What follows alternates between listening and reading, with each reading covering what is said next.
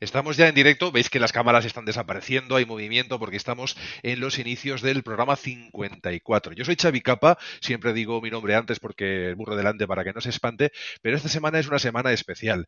Eh, tenemos a un invitado que se llama Josué Duarte, que para muchos que os mováis por el mundillo, sobre todo en la zona de Canarias, eh, pues él es director de la Liga de Videojuegos Canaria, luego nos explicará muchísimas más cosas, además de que gestiona y lleva adelante un podcast de videojuegos, entre muchas otras cosas. Nos va a explicar eh, una gala que se va a hacer en beneficio de los damnificados por el volcán de La Palma y que creemos que es un evento magnífico porque une eh, una situación obviamente dramática con los videojuegos que pueden ser utilizados como siempre pues para temas eh, pues benéficos en este caso. Nos va a dar más detalles enseguida, hablaremos de muchos juegos, si nos da tiempo debatiremos de todo lo que queremos debatir y en fin, que no me enrollo más porque queremos que empiece el programa, así que conectamos con nuestra sintonía, si doy con ella.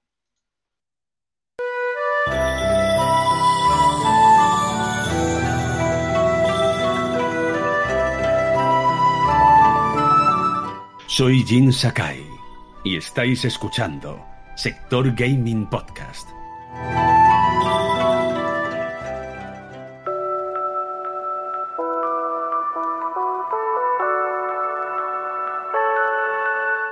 Estáis escuchando Sector Gaming Podcast.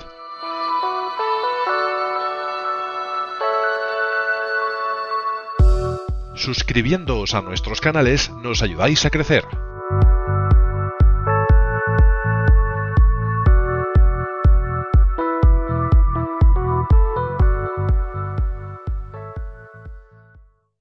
Pues ya sabéis, para aquellos que estéis en directo, podéis suscribiros a todos nuestros canales y aquellos que nos escuchéis o nos veáis un poquito más tarde, también nos ayudáis a crecer. Muy pronto tendremos novedades a través de pues ciertas cosas que vamos a ir añadiendo, pero a mí me queda y tengo que empezar el programa presentando al equipo, al equipo titular de sector Gaming Podcast. Así que voy a ir por el orden que tengo aquí, que además eh, va a ir en de abajo arriba, que es Carla Setay. Bienvenido, de allí donde te encuentres. Yo también voy a conectar la cámara para que nos veamos. Hola, ¿qué tal? Buenas noches, Xavi. Hola. Hola a todos. Sandro, únete. Eh, Josué, únete también. Va, vamos a hacer aquí el, el, los, la tribu de los Brady. Eh, Hola a todos. ¿Qué tal estás, Carlas? Que sé que estás en, en, el rancho por el color, o sea, por la madera que hay detrás, es así como muy rústico, igual que yo. He subido un poco la persiana para que veáis que hay algo detrás, ¿eh? que no es una, un montaje. Sí, pues estoy aquí todavía de, traslado, de, un poco en el limbo, ¿no? Estaré aquí unas semanitas hasta que me pueda establecer. La semana que viene e irá mejor. Esta semana he subido la persiana, la semana que viene intentaré. Y arriba de todo. todo Exacto. Es que estás generando un drama continuo, eso, es un guion. Es un poco generar hype, ¿no? Para que eh, la gente. que abra detrás y luego que aparezca detrás un Slenderman o algún ser de estos así. caminando por ahí en una sala, alguna, alguna historia. Exacto, creepypasta, algo extraño. Yo, yo eso lo espero, ¿eh? o sea, como si fuese una intrahistoria dentro del sector gaming. Tenemos también con nosotros, sin creepypastas por detrás todavía, el señor Sandro Tecnofanés, que es dueño y señor de, también de un canal maravilloso de YouTube donde hay postea de todo y ha hecho guías de todo tipo de aparatejos y parafernalias de otras épocas y actuales. Como está muerto, necesito darle más vida. No, no tengo vida, no tengo vida suficiente. Ostras, pero bueno, esto volverá, volverá a sus años. Eh, Lo que ha vuelto son las horas de, videojuegos porque han salido muchos juegos en poco tiempo y aún nos queda alguno más como Far Cry 6 la semana que viene, así que se me están acabando las horas más que nunca. Far, Cry 6 está a puntito de salir, ¿qué, qué día sale, por cierto? Día 6. Día, día 1 FIFA, el día 30 la versión está inventada de Pro Evolution Soccer. Ahora hablamos. Más todo lo que tenemos. ahora hablamos de, de qué habéis jugado, ¿eh? pero vamos a presentar al, invitado especial que tenemos aquí con nosotros, Josué Duarte. Eh, bienvenido. ¿Qué tal? Bueno, gracias por invitarme a este, a este podcast. Encantadísimo de estar aquí, por cierto. ¿eh? Hoy soy yo el que, te da paso a ti, es decir, que hemos invertido los papeles de la última vez en el que tú presentabas y yo colaboraba, y es un honor tenerte aquí porque eh, empezar a enumerar todo lo que haces en el terreno de los videojuegos y en el audiovisual, tenemos para una hora. Entonces, vamos a resumir. en el de los videojuegos, concretamente, ¿qué haces? Aparte de llevar la Liga Canaria de Videojuegos, de organizar eventos, de. En fin. Toshigame gestiono lo que es Toshi Game, que es una comunidad gamer y también soy director actualmente de la Liga de Videojuegos Canarias, que es la liga que más importante que hay aquí en Canarias, en donde a través de diferentes eventos municipales, lo que hacemos es llevar los eSports al ámbito más local posible, eh, consiguiendo ganadores municipales que a su vez compiten para ser ganadores insulares y posteriormente conseguir ser los mejores de Canarias. Entonces lo que hacemos es dignificar la industria de los eSports y devolverles el lugar de donde salieron que es pues esos, esos lugares ¿no? que todos recordaremos como un cibercafé donde jugamos con mm. los amigos, nos juntamos un par de amigos. Queremos devolver esa, esa emoción de que es de un barrio o un pueblo eh, puedan juntarse varios compañeros, varios amigos, o que gente que incluso ni se conozca, ¿no? Y puedan formar equipo y, y jugar presencialmente que ya hace mucha falta sacar a la gente de sus casas y, tanto confinamiento creo que nos ha, nos ha perjudicado mucho. Creo que estamos todos deseando jugar, cuanto más cerca estemos mejor. Y por suerte aquí en Canarias la situación así lo permite, ¿no? Aquí en lo que respecta a la pandemia estamos bastante bien. Entonces podemos permitirnos el lujo de hacer eventos presenciales y los estamos haciendo en diferentes municipios que se han sumado y que juntos todos los por Arrecife Competition y por la Oliva Competition. Bueno, aquí tengo un par de... Este es de la Oliva, aquí está Arrecife. Hay varios todos juntos forman lo que es la Liga de Videojuegos Canarias. Perfecto. Oye, y, una broma entre canarios. Eh, ¿Comer gofio se considera algún tipo de doping o no se puede? Bueno, el gofio tiene unas increíbles propiedades nutricionales que podrían dar ventaja. Eh, Se tiene que estudiar eso, eh, eh, o exportarlo en todo caso, para que todos tengan acceso a ese producto. Para los que no sepáis qué es el gofio, lo buscáis tal cual suena en Google y os aparecerá. se pueden hacer diferentes productos y comidas a través de, ese elemento que es muy tradicional de las Islas Canarias. En fin, nos querías hablar, y ahora pasaremos a hablar de lo a que hemos jugado esta semana, pero nos querías hablar de un evento muy especial que es como un binomio. Por una parte hay un torneo de Valorant, si no he entendido mal, y por otro lado hay, un, eh, hay una gala asociada que es para recaudar fondos para los damnificados, para los que han sido perjudicados por esta erupción del volcán en la isla de La Palma. Eh, Hablábamos el otro día, de hecho, conectamos por LinkedIn y charlamos de tanto en tanto, Josué y yo, y me comentó lo de la gala porque precisamente dijo una frase que me gustó mucho, ¿no? De que en unas semanas, esto que ahora es mainstream y abren todos los diarios a ver qué tal va la erupción, como si fuese algo, no sé, es, curioso, ¿no? Eh, de aquí un par de semanas os vais a dar cuenta de que cada vez se irá hablando menos y los damnificados pasarán a ser ya anónimos y todo lo que en un momento dado de la primera plana será sustituido pues por cualquier tontería. Esto no es una tontería y obviamente es importante que esto se mantenga, es decir, ni tanto en cuanto a amarillismo, que a veces es un poco excesivo, y si no entrar ya más bien en, qué se está fomentando para ayudar a esa gente que está con verdaderos problemas. Lo han perdido todo. Efectivamente, por desgracia, eh, la situación se mantiene y va a continuar durante demasiado tiempo, por desgracia. Cuando planteamos la realización de una gala benéfica, los, las diferentes eh, comunidades eh, particulares, industria gaming de aquí de Canarias, lo que planteamos es hacerla lo más tardía posible. De hecho, vamos a hacer la gala benéfica el 9 de octubre a las 8 de la noche, hora canaria, a través del Twitch de, de Toshi Game TV, lo que pueden ver por aquí. Y se decidió precisamente porque sabíamos que Ibai ya nos iba a hacer una gala benéfica, como no podía ser de otra forma. Sabíamos que, que otros influencers o incluso los medios de comunicación iban a también eh, dar mm, mucha eh, publicidad a lo que está ocurriendo actualmente en La Palma. Pero al fin y al cabo, eh, como todo lo que ellos creen que es moda, pues acaba pasando. Y nuestro mayor temor ahora mismo aquí en Canarias es que se olviden por completo de, de La Palma. Ese es nuestro mayor temor porque ya les digo yo que todos estos que antes de ayer descubrieron dónde estaba La Palma, que seguramente ni lo sabían.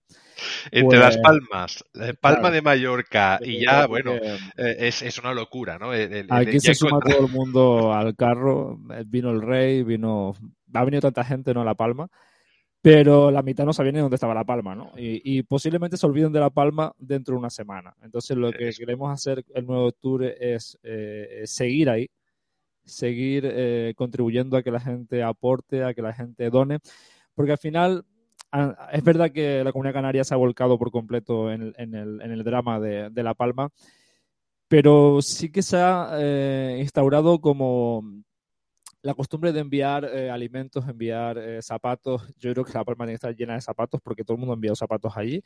Eh, y al final lo que están diciendo los propios organismos institucionales es que hagan donaciones en, dinero, directamente directamente, además a, la cuenta bancaria o el Visum que ha facilitado el propio ayuntamiento de los Llanos de, Aridane para este fin.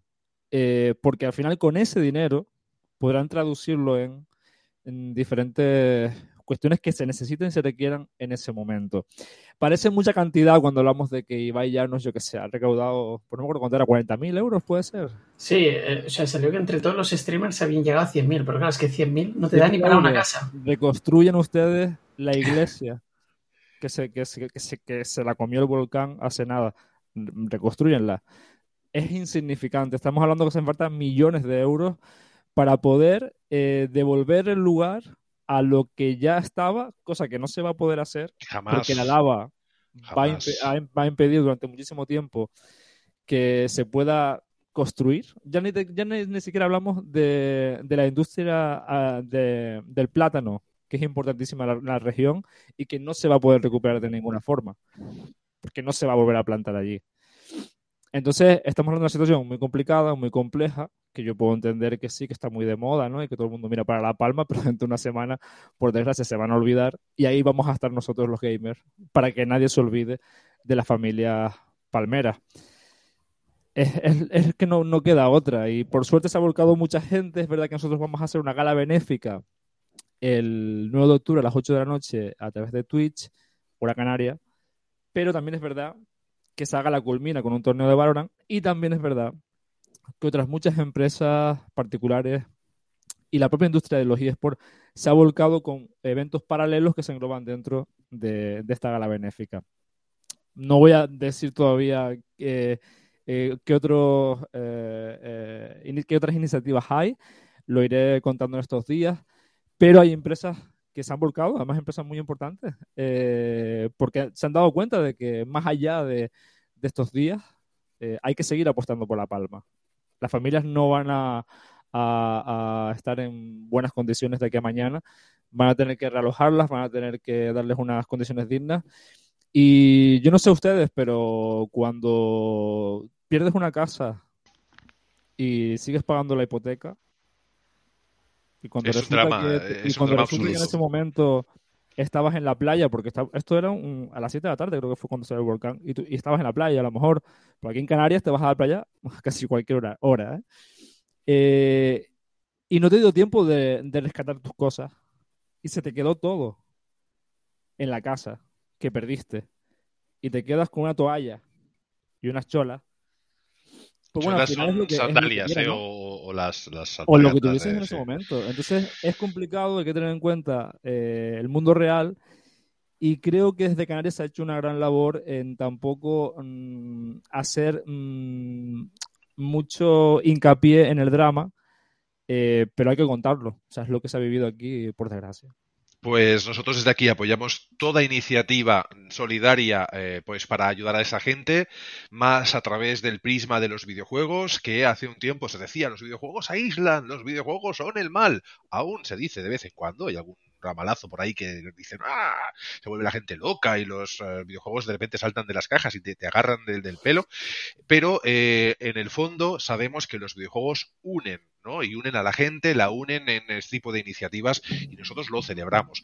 Estos 15 minutos de principio de programa eran necesarios, si es necesario también se va a seguir hablando del tema durante el programa. Nosotros ya empezamos con a qué hemos jugado una ronda muy rápida, a qué hemos jugado esta semana y hacemos el repaso de quienes tenemos aquí, que obviamente como siempre son Sandro y Carlas, Sandro Tecnofanés, Carlas Setay y hoy la incorporación de José Josué Duarte de Toshigame TV que nos va a estar también dando su opinión sobre lo que vamos a ir tocando durante el programa y si hay que volver a hablar de La Palma, se vuelve a hablar. Y si la gente desde el chat o quien se conecte o quien sea quieren añadir cualquier cosa, encantados. Y si no, os emplazamos a este evento que se va a celebrar el 9 de octubre, incluso os podréis informar hasta entonces a través de eh, los canales de Toshigame y si podemos nosotros también aportar cualquier cosa, ahí vamos a estar.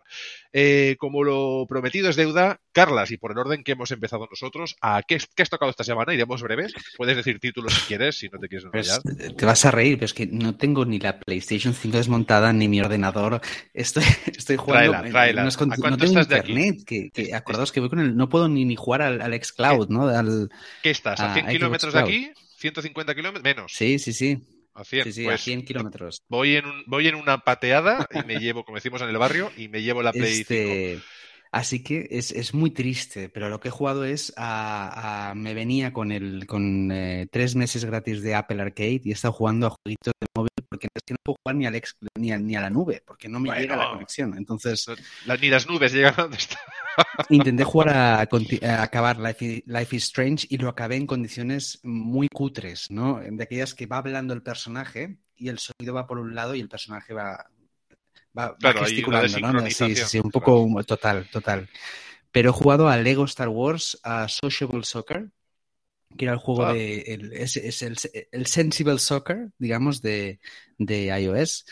Y, eh, y, y, a Layton, a un juego de Layton que, que entra de, de, del profesor Layton, que te entra en Apple Arcade. Bueno, pues entretenido estos, estos días, ¿no? A falta de, de tener algo, algo mejor. Sandro, ¿a qué has tocado estos días? Y si alguno coincide con lo que hemos de hablar, pues enuméralo y, pasamos. Pues he tocado siguiente. mucho, he tocado las 10 horas de FIFA 22 de Lea Play. He ¿Qué jugado. Tal? Es revolucionario, como dicen, tiene el 5 No, no, no revolucionario. Este está, año está tiene, bien. Este año los porteros, los porteros sí que me paran mucho más. Permíteme y... decirlo, este año el FIFA 22 tiene Think Piritione en y hay, exclusiva. hay, cosas que para mí sí que es un inicio de Hypermotion en cuatro cosas, pero no hay nada de revoluciones. ¿Cómo se llama? En ¿Es, estado puro. ¿Es Hypermotion? Hypermotion. Hyper, Hypermotion es, es una, una frase de marketing, es un, un, no tiene nada. Eh, jugué a FIFA 22 y, y, yo, y yo, que soy completamente, no soy nada fan de juegos de fútbol, tengo uno en toda la generación para mí era igual que los de, de, hace tres o cuatro años. Tiene es que no más lucecitas, juego... más colorcitos, uh, pero.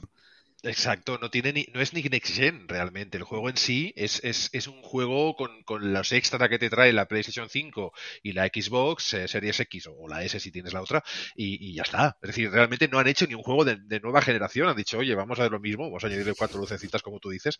Y está muy bien, porque que el hecho que siga vendiendo es, es un mérito extraordinario. Eh, yo ahora digo que he jugado, pero Josué, ¿a qué has jugado estos días así que ya has tocado un, juego que hayas podido dentro bueno, claro. de, la, de, la, faena que tienes? Me vas a matar porque eh, yo es que, perdí, perdona que te diga, pero es que yo soy del mundo de los eSports. Entonces, a lo que más juego es precisamente a juegos de eSports. Entonces, sí, tocó ¿no? jugar Valorant. Bien. Maravilloso. Y, a este hombre le odia. Espera, y tocó comerme además eh, el error del nuevo mapa, del de Fracture. O sea, ¿Ah, sí? que me tocó soportarlo, ¿no? Ese, como siempre que llega un nuevo mapa, siempre hay eh, problemas y tocó. Tocó el nuevo mapa corregir esos problemas de, de la SPY que la plantaba eh, y se quedaba en mal lugar. En fin, tenía, había, había, que corregir. Es un mapa además muy peculiar porque a diferencia de otros mapas es como eh, si estás atacando, puedes entrar por todos lados, si estás defendiendo, te entra por todos lados. Es un poco complejo, entiendo que también lleve su dificultad a la hora de, de ajustarlo en el ámbito competitivo. Y tocó pues, pues, pues, suplir, pues aguantarme, ¿no? A mí me gusta mucho ese mapa y me tocó pues no, no poder jugarlo por un arreglo de, de bugs. Bueno, si pues os mira. puedo decir que yo he jugado a Deadloop y que en el menú, cuando estás jugando en plena partida, luego os explico un poco de detalles cuando hablemos de los juegos, porque habrá la sección de valoraciones. Eh, yo he jugado a Deadloop y en un momento dado, pues no sé si tuve que ir al baño o, a cualquier cosa de la vida 1.0 y le di al pause con el botón, el, el grande, el táctil de Play 5, ¿vale? Le di al pause y cuando volví remené, moví algo en el menú, entré a tocar algo y cuando quise volver me salía el pad, el, el, puntero, que con el táctil puedes moverlo, pero no podía volver atrás, no podía salir. Oh. Y que me fui a mirar y en Reddit aparecía book de, de Deadloop. Eh, vas al menú y si tocas el táctil no te deja volver, tienes que salir del juego. Y si hiciste cualquier cosa en la partida, eh, desde que saliste de la base, desde una base, no se guarda nada, te te jodes, con cariño dicho. Y aplaudí y dije, gracias, Deadloop, eh, fantástico. En fin, eh, cositas que pasan. Eh, Para eso tienes Kena, que te va guardando cada tres minutitos, te hace un autosave. ¿A qué más hemos jugado? Jugué la beta que por sorpresa salió en PlayStation 5 del Hell Let Loose. Juego de PS Plus del mes que viene. Hell Let Loose es un juego de, guerra en plan masivo, en el cual tienes que conquistar sectores.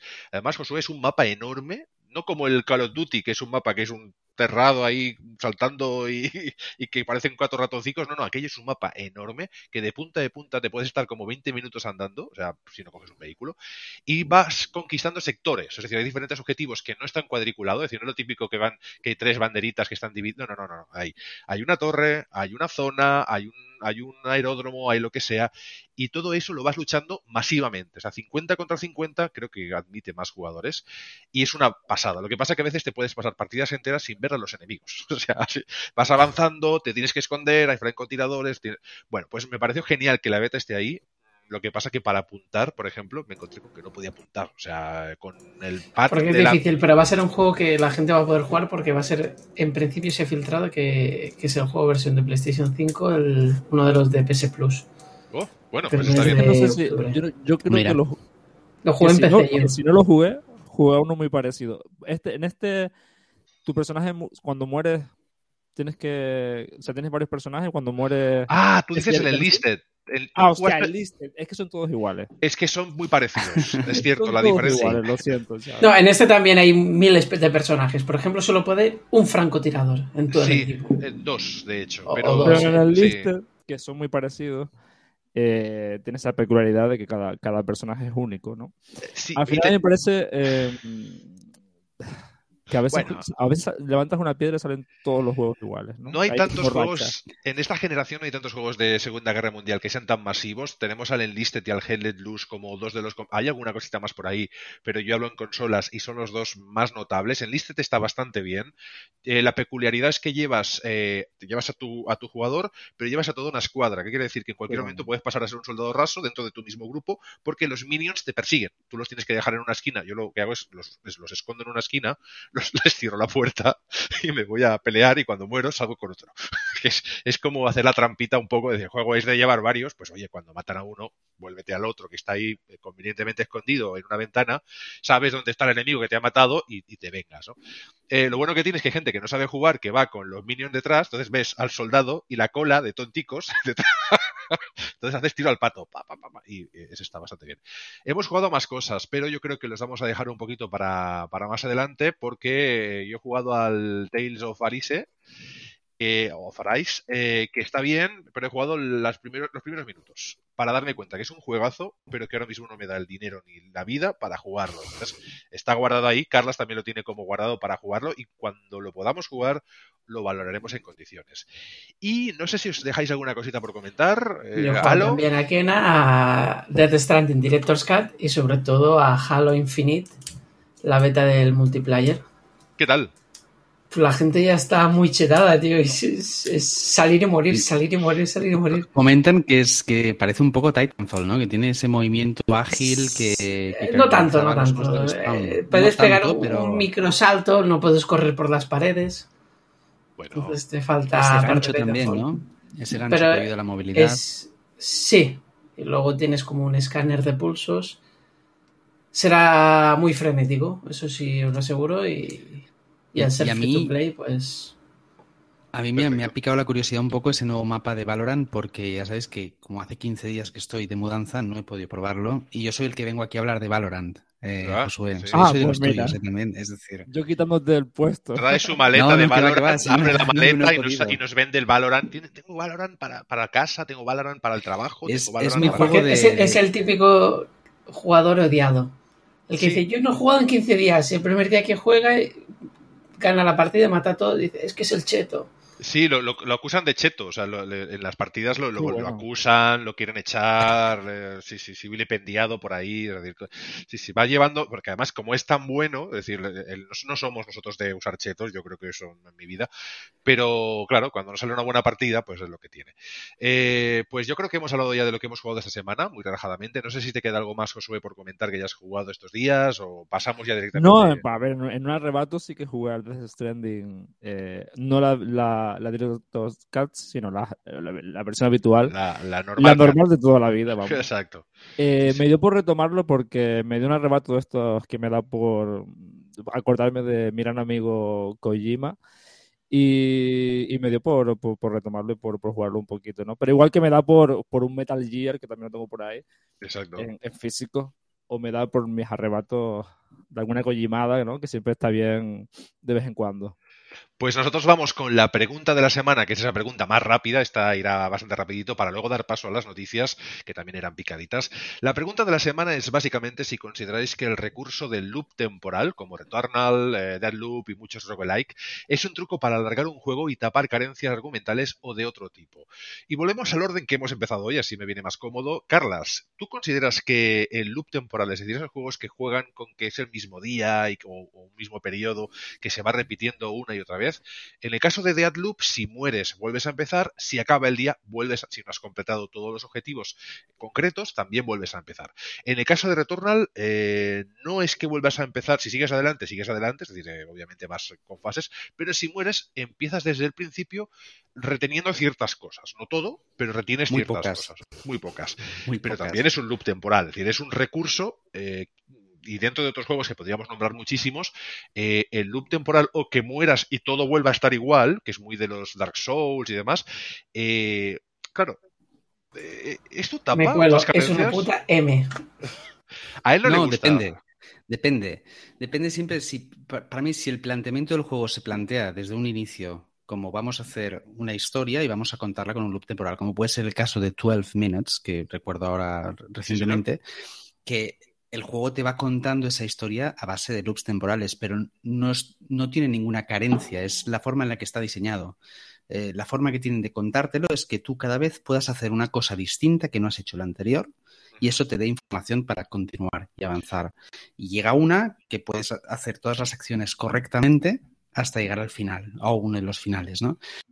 Si ese es el caso, para mí es algo, mm, además, muy se tiene que hacer muy bien, ¿no? Y muy inteligentemente te introduzco una cosa muy pequeña, muy, un comentario muy chiquitito, es eh, tema indie, es el que está ha dado a conocer un poco más o ha, desarrollado más esta, este loop temporal o el uso del loop temporal en los videojuegos o en las temáticas o desarrollos.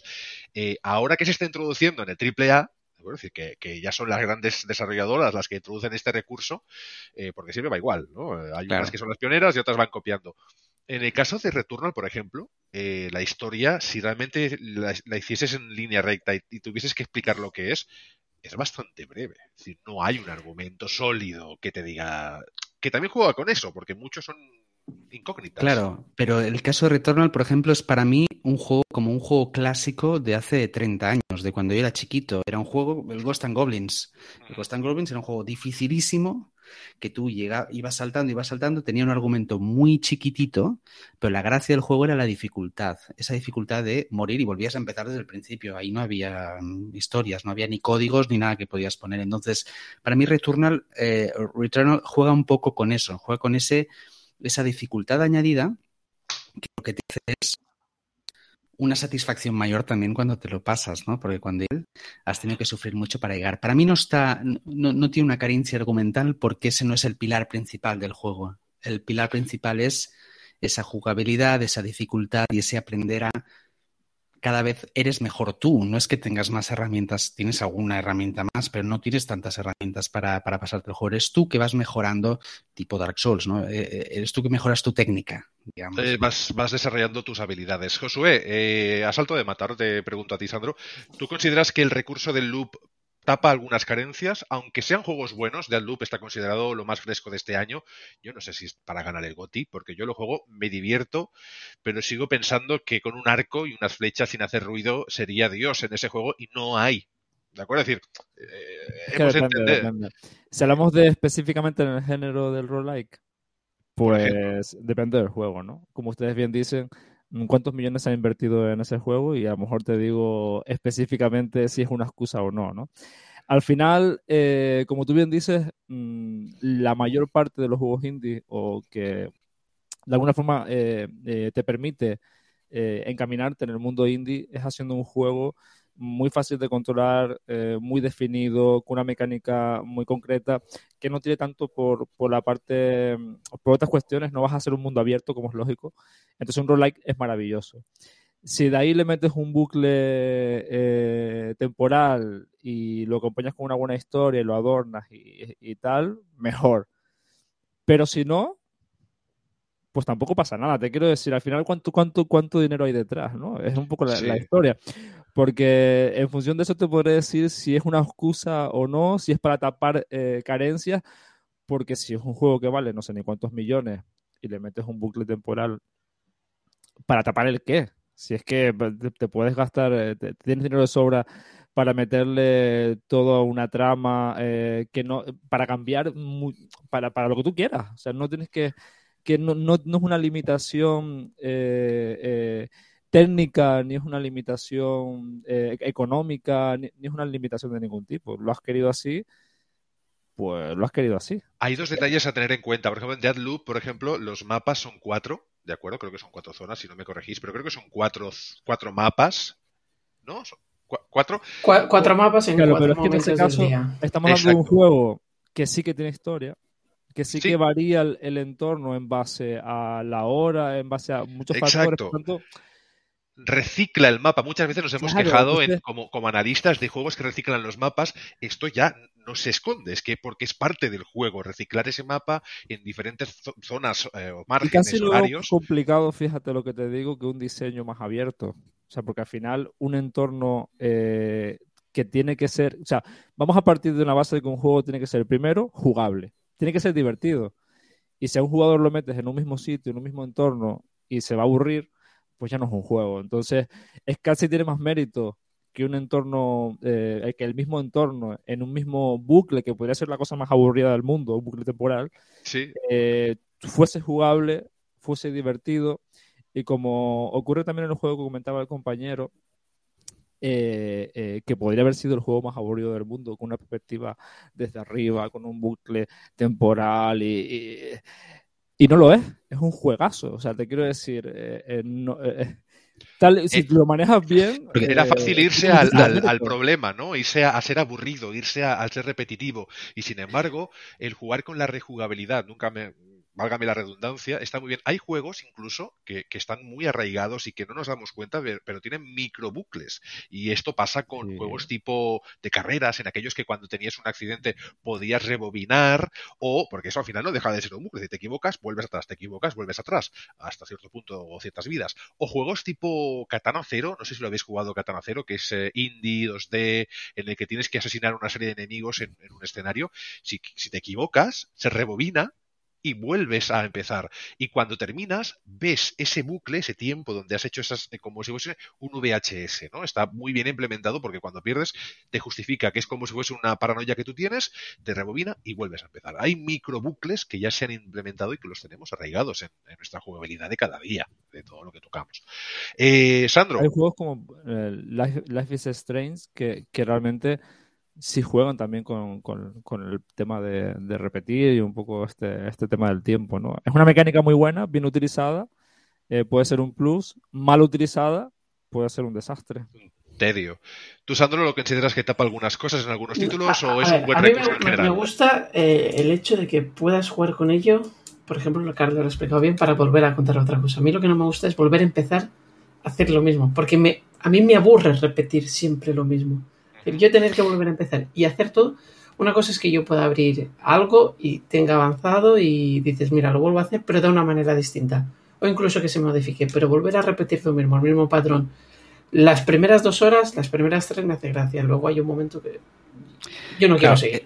Esto es un poco la historia de cuando nosotros éramos chiquitos, eh, teníamos un juego y ese juego nos duraba, al, al, menos a mí me duraba como tres meses, ¿no? Y yo estaba con ese juego y, era, y si era Ghost Goblins, pues estaba tres meses con perdón, cagándome en todo, porque es que era dificilísimo y te morías una y otra vez, una y otra vez, y al final estabas tres meses y te lo pasabas. Y ahí era cuando te pedías para tu cumpleaños o para Navidad, te pedías ese siguiente juego, ¿no?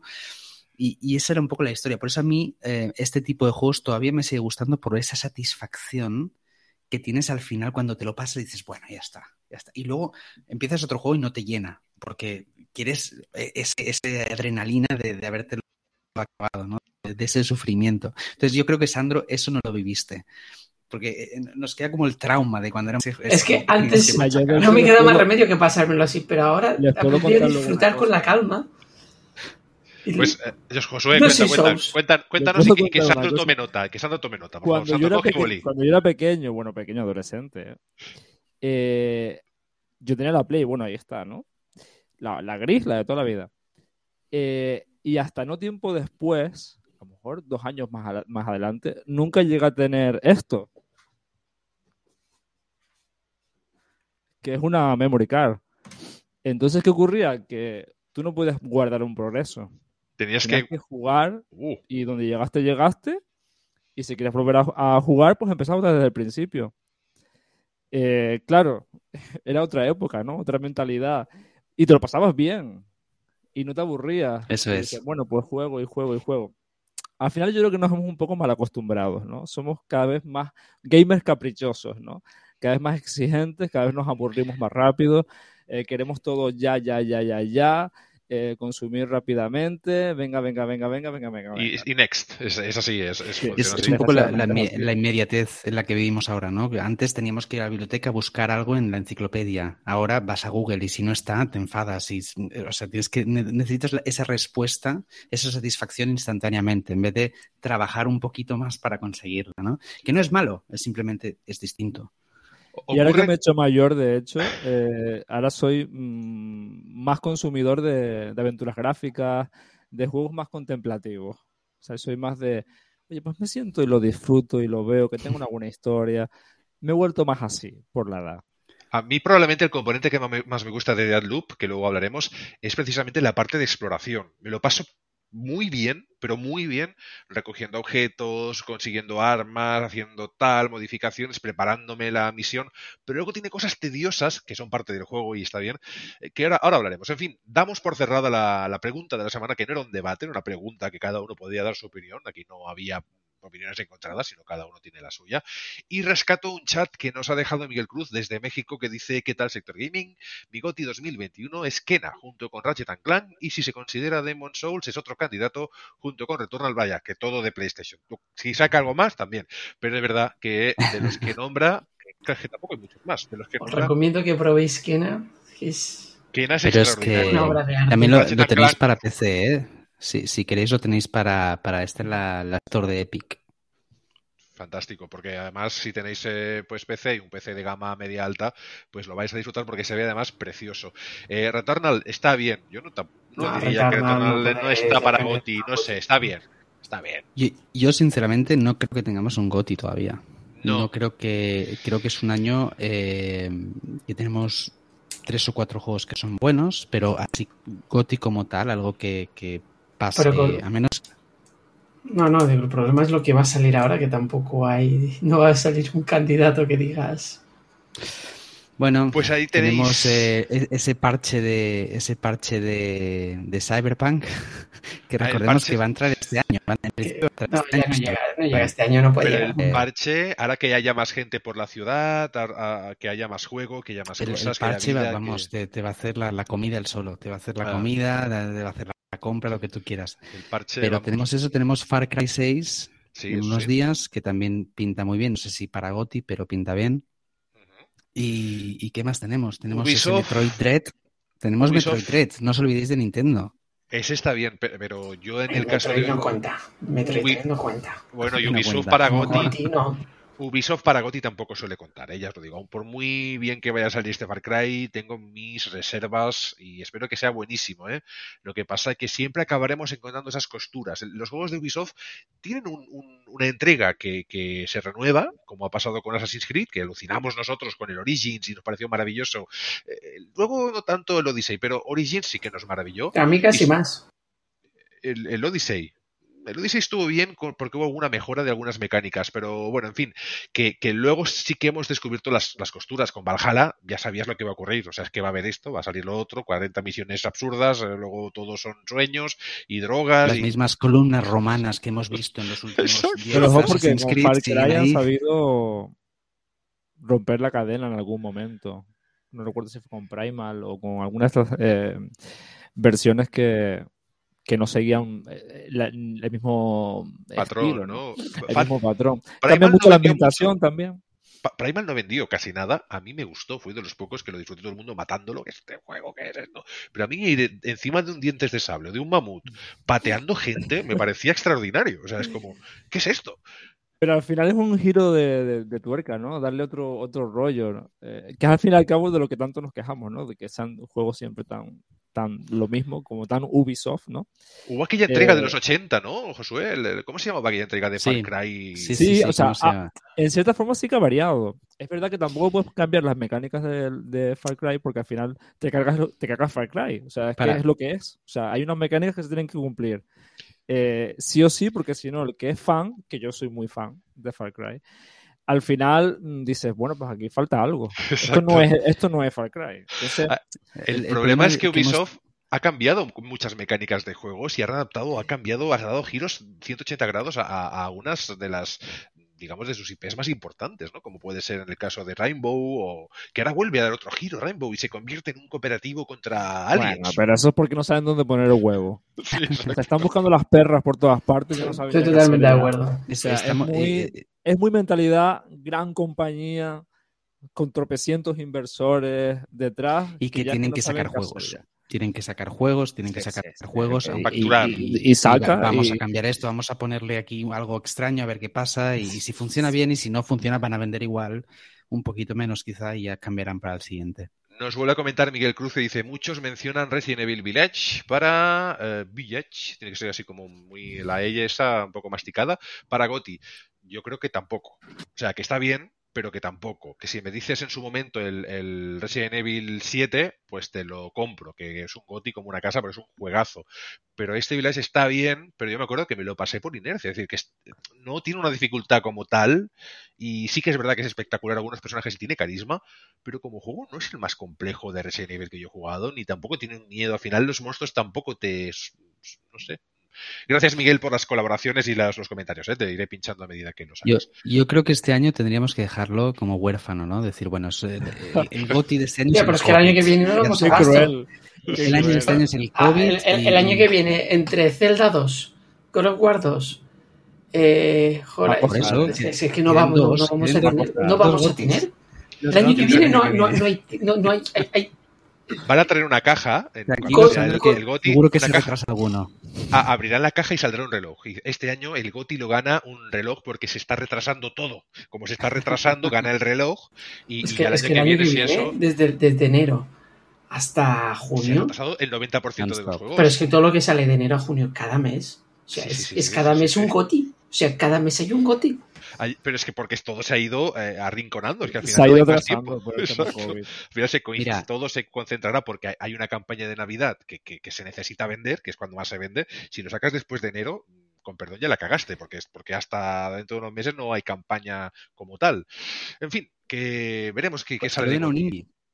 Sí. Que le este año que le den a un indie. Por ejemplo, It Takes Two, yo me lo pasé súper bien con It Takes Two. It Takes Two es buenísimo. Pues ya está. O hay Takes Two o a Kena, que se lo den a Kena, si no.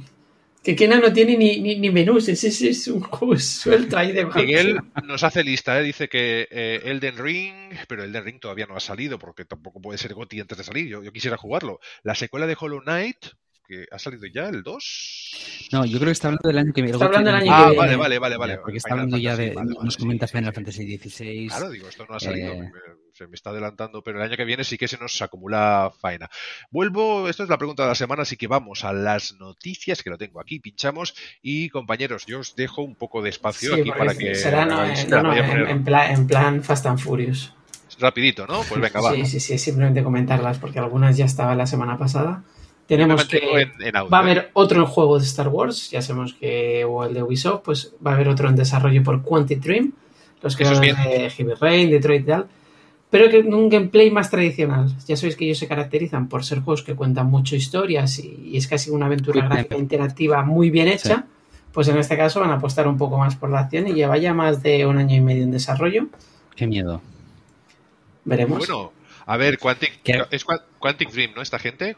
sí, sí, sí. Quantic Dream, Quantic Dream. Fahrenheit, eh, Heavy, Rain. Heavy Rain, Detroit, Become Human. Si hacen ese tipo de, si te cuentan ese tipo de historia, fantástico, chapó. Ahora, si me, si se pasan a la acción, me da un poquillo más de miedo. Veremos. Yo creo que será un híbrido. Yo creo que será una mezcla, compañeros. Luego tenemos el último firmware de PlayStation 5. Ya sabéis que ahora se puede ampliar el almacenamiento, cambiaron cosas de los menús. Pues también se ha demostrado que hay bastantes juegos que mejoran, por ejemplo, su rendimiento. Tampoco es algo excesivo, mejoran 2-3 frames. Pero hay muchos de los juegos que, lo que es utilizando, por ejemplo, ray tracing, el juego va un pelín más fluido, lo cual es de agradecer. No se ha comentado, lo han encontrado de casualidad pero bueno, supongo que esto es un tema de optimización que... Ganáis dos frames. Con esta actualización de, lo que, con lo que pese, dos frames garantizados para vosotros, jugadores. Luego tenemos que Sumo Digital, creadores de Sackboy, están trabajando en un nuevo juego de AAA para recuperar una IP existente que actualmente no hacía tiempo que no tenía juego.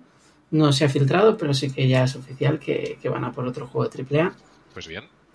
Tenemos que las tarjetas gráficas, después de que bajasen de precio en verano, pues como toma está el tema de los componentes, ¿no? De que vuelven a faltar componentes, pues tanto las GPUs de AMD como de Nvidia han vuelto a tener un precio al alza y han vuelto a subir un 20% en el último mes. Nada de comprar. Ya no sabes cuándo te vas a comprar una gráfica nueva. Pues eh, ahora, mismo, no. Ahora mismo, ya lo comentamos en algunos programas atrás, es extender la vida de vuestra gráfica lo máximo posible porque es que no vale la pena. No vale la pena. Estamos, ah, mira, tengo compañeros en Reading ahora mismo que no pueden poner gasolina, que tienen que hacer una hora de gasolina porque ha, subido el precio de la gasolina, hay pánico en, Inglaterra, entonces eh, pues no puedes poner, tienes que estar una hora haciendo cola para poner gasolina. Eso es el, momento en el que vivimos. Estamos moviendo, como diría Terry Pratchett, estamos viviendo tiempos interesantes. Hay que esperar a que pasen esos tiempos interesantes, que se aburra otra vez el, mundo y ahí eh, compraros una gráfica porque es tirar el dinero ahora mismo. Luego tenemos eh, una novedad que se ha filtrado y es que se ha filtrado por parte de Sony y además probablemente por parte de Insomnia y es que se está desarrollando otro juego de Marvel multijugador para PlayStation 5 aparte de Spider-Man 2 y Wolverine, que sería la sorpresa de Insomniac para anunciar el año que viene. Tras el fracaso de Se llama innecesario. Aquí es cuando decimos, ¿quién lo ha pedido? De momento nadie. Después de Avengers hay mucho miedo. Yo ya Marvel, multijugador, eh, Avengers fracaso, porque Avengers, aunque tiene una campaña bastante decente, y Carlos es creo que el que la ha jugado más recientemente, el multi es absurdo. O sea, el multi es todo clones, todo mapas pequeños. De, hecho, Xavi, no lo he arrancado. O sea, el juego me costó, creo que fueron 10 euros. Lo conseguí. No, no lo arranques, el multi no lo arranques. se equivocó hice la, la, campaña completa y ahí chula. la campaña está muy la campaña chula, está bien, está bien. Porque el gameplay del juego está bien, pero, pero hazme un mundo abierto o una ciudad abierta como Spider-Man. Ahora veremos qué tal sale este Guardianes de la Galaxia. Es desarrollado por ellos mismos. Yo creo que han aprendido un poco la, la lección. Veremos. Luego tenemos eh, ya en el mundo más online. Se han filtrado los primeros gameplay de la alfa de Battlefield Mobile. Y la verdad es que lo que viene a ser para ser una alfa y ser un juego de móvil pinta espectacular, con partidas masivas, con escenarios destruibles y que francamente para ser un juego de móvil a nivel visual es impresionante. Yo ya veo que el mercado de teclados eh, con eso, ¿no? Con Blue, iba a decir Blu-ray, los Bluetooth y teclado, teclado y ratón Bluetooth para móvil, ya esto está haciendo un mercado. Yo lo veo un poco absurdo, esa vorágine de sacar. O sea, quienes, hacen, de oro son los que venden los dedales estos. Sí, para jugar, les voy a contar una cosa, pega muy muy fuerte el tema de los eSports con el, el capítulo mobile, o sea, va a pegar súper fuerte. Para la industria es un desahogo porque todos los que hacemos eventos de eSport, eh, imagínense el, el pasar No tener que mover material, ¿no? claro. muchísimo. Los móviles hoy en día tienen una, una potencia tremenda Eh, también con el tema del COVID también tuvo mucho que ver porque cada uno tiene su propio móvil, no, es todo ventaja, por tanto tiene ahí un futuro por delante el tema móvil y es eh, increíble.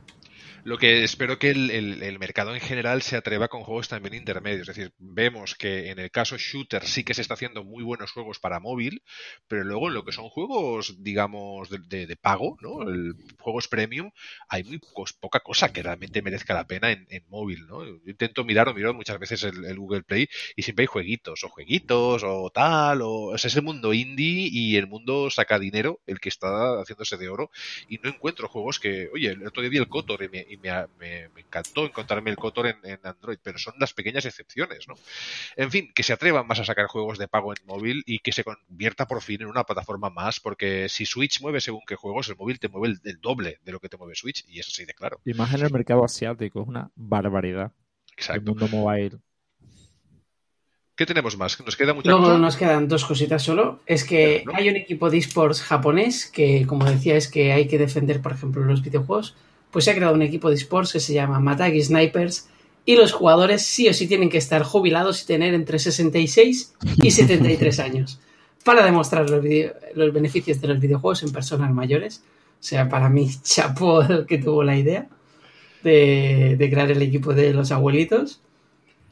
Y luego tuvimos un Nintendo Direct, se pudieron ver algunas de las novedades con fechas esperadas como ese Bayonetta 3 para mí sigue siendo lo que vi de Bayonetta 3 es como Bayonetta 2, no sigue siendo Nintendo, veremos en qué sale, pero sí anunciaron una expansión de su programa online, de Nintendo Switch Online, que en este caso se va a llamar, o sea, es un pack de expansión, pagar Switch Online 20 euros y se llama tal cual paquete de expansión y pagas un poco más para ese paquete de expansión. tampoco está tan mal teniendo en cuenta que, que incluye una selección de juegos de, Nintendo 64. Ah, es donde voy. Y es que en este caso no se sabe el precio exacto, pero va a tener eh, juegos de Nintendo 64 y de la Sega Mega Drive, curiosamente se ha asociado con Sega. Pero es que de Nintendo 64 vas a tener el Yoshi's Island, el Mario Kart 64, Super Mario 64, Zelda Ocarina of the Time, Mario Tennis, eh, bueno, de los mejores juegos que, existen o que había en la 64. ojalá los, los pongan. Banjo y Kazooie y todos de golpe al principio. A mí sí le meten al GoldenEye 007 ya. No, no. Es, una pasada y dicen que el precio será muy reducido. ¿eh? No, no, no, estamos hablando de doblar el precio de la suscripción o, o nada así. Y eso es bien. Sí, siempre está bien poder tener opciones y sobre todo pues eh, viene muy de la mano, ¿no? Nintendo y Sega últimamente y que se puedan jugar a más juegos, pues también está bien. ¿Qué más nos queda? ¿Ya estamos con las noticias? Sí. Pues pasamos entonces. Ah, sí. Os, os, comentaré una, una pequeña cosa, es que para los que ya sabéis que yo soy fan de la realidad virtual, de siempre que puedo pongo la cuña. Este, pues eh, Humble Bundle está vendiendo un bundle estos, estos días, creo que quedan unos pocos días, eh, por poco, por 10 euros o así, te viene eh, bastantes juegos interesantes. Te viene eh, Zero Caliber, te viene A Fisherman Tale, te viene Paper Beast, Arizona Sunshine, que es un juego de zombies que es bastante conocido en el mundo de, de las VR, Paper, Until You Fall y Once. Así que si tenéis un casco de realidad virtual y no sabéis a qué jugar, por 10 eurillos tenéis 7 juegos que os van a dar bastantes horas. Yo tengo muy claro que en cuanto salga la versión 3, ¿no? de las gafas de realidad virtual que compramos en su momento, las Oculus Quest, eh, probablemente me haga con ellas, porque las dos me parecieron Oculus 2 me parecieron muy buenas. Lo que pasa es que aún no hay mercado, es decir, aún se, tiene que conseguir abrir ese mercado de las VR porque son el futuro y es inmersivo y los eSports, Josué, también se van a alimentar de esto porque son extraordinarios. ¿eh? Yo he tenido discusiones con este tema, ¿eh? el tema de, la realidad virtual, de la, realidad aumentada y también de los metaversos, de las tres cosas he tenido eh, discusiones, ¿no? Eh, y también en su inclusión en la mitología sport. Discusiones, y, y, te voy a decir por qué. Porque nos enfrentamos a una, a una paradoja espaciotemporal, ¿vale? Y es que, por un lado, eh, nos acercamos a una sociedad donde estamos demandando sociabilizar, donde estamos demandando, demandando por todos los medios intentar eh, comunicarnos más físicamente, de forma más cercana. La pandemia nos ha vuelto a todos eh, con unas ganas de, ser sociables totalmente, ¿no?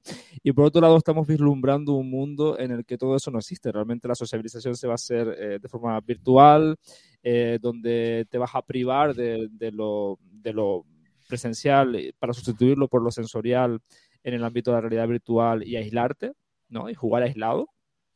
Entonces, es como que se van a chocar estos dos mundos. O sea, ya lo están haciendo, de hecho. Es un poco, compatible lo uno con lo otro. No, sé qué versión de gafas usaste tú, Josué, pero, pero he de decir que yo, en, según incluso qué vídeos, tienes a la persona delante. Es decir, la puedes hasta rodear.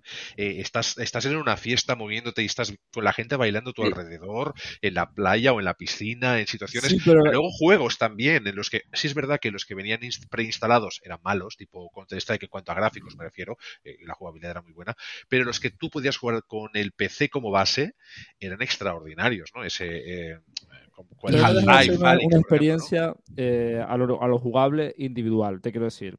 Eh, como, como periférico, como experiencia en sí, está muy enfocada al uso individual, aunque luego tú conectes con quien te da la gana y la experiencia sea lo más inmersiva posible, ¿no? Pero, es un poco lo que, lo que va a chocar, porque al final, por un lado, se quiere fomentar todo lo contrario, el sacarnos de, periféricos que nos individualices y, apostar más por periféricos incluso que de uso grupal, si claro, Pero y por otro lado tenemos la paradoja de, de, de avance de la ciencia. Totalmente. Quest, Quest te conecta online y, lo que dice Xavi, ¿no? Eh, de hecho, ahora, por ejemplo, ya han hecho un, un, si tienes que trabajar remoto, ya puedes trabajar, eh, no recuerdo la aplicación, hay una aplicación en beta eh, en, Oculus Quest que ya te permite trabajar, ¿no? Tú te pones las gafas con una mesa con tus compañeros de trabajo, ¿no? Y si eres programador es, es, es, algo muy, muy fácil porque tienes un teclado, tú vas escribiendo ahí, vas hablando con los demás y lo estás haciendo desde tu casa. La otra forma de hacerlo es como lo estamos haciendo ahora nosotros es con una cámara, porque así yo he estado trabajando durante muchos meses el, año pasado. Y la sensación de ponerte las, las gafas de realidad virtual y ver a, la gente delante tuyo es como más, te da una sensación más de estar en la oficina, ¿no? De estar, de estar ahí, aunque no sea verdad, aunque estés en tu casa eh, con, el pijama puesto. Yo he llegado a jugar a póker, totalmente de acuerdo. tirando las monedas a los compañeros. ¿eh? la pandemia nos ha enseñado dos cosas. Primero, a algunos les han, enseñado que existen las videollamadas, cosa que no sabían antes de la pandemia. Eso ya, hay que es decir, ¿no? Eh, a otros otros han descubierto incluso que existen los mundos virtuales, como si Second Life no, llevaba, no llevase ahí media vida, ¿sabes?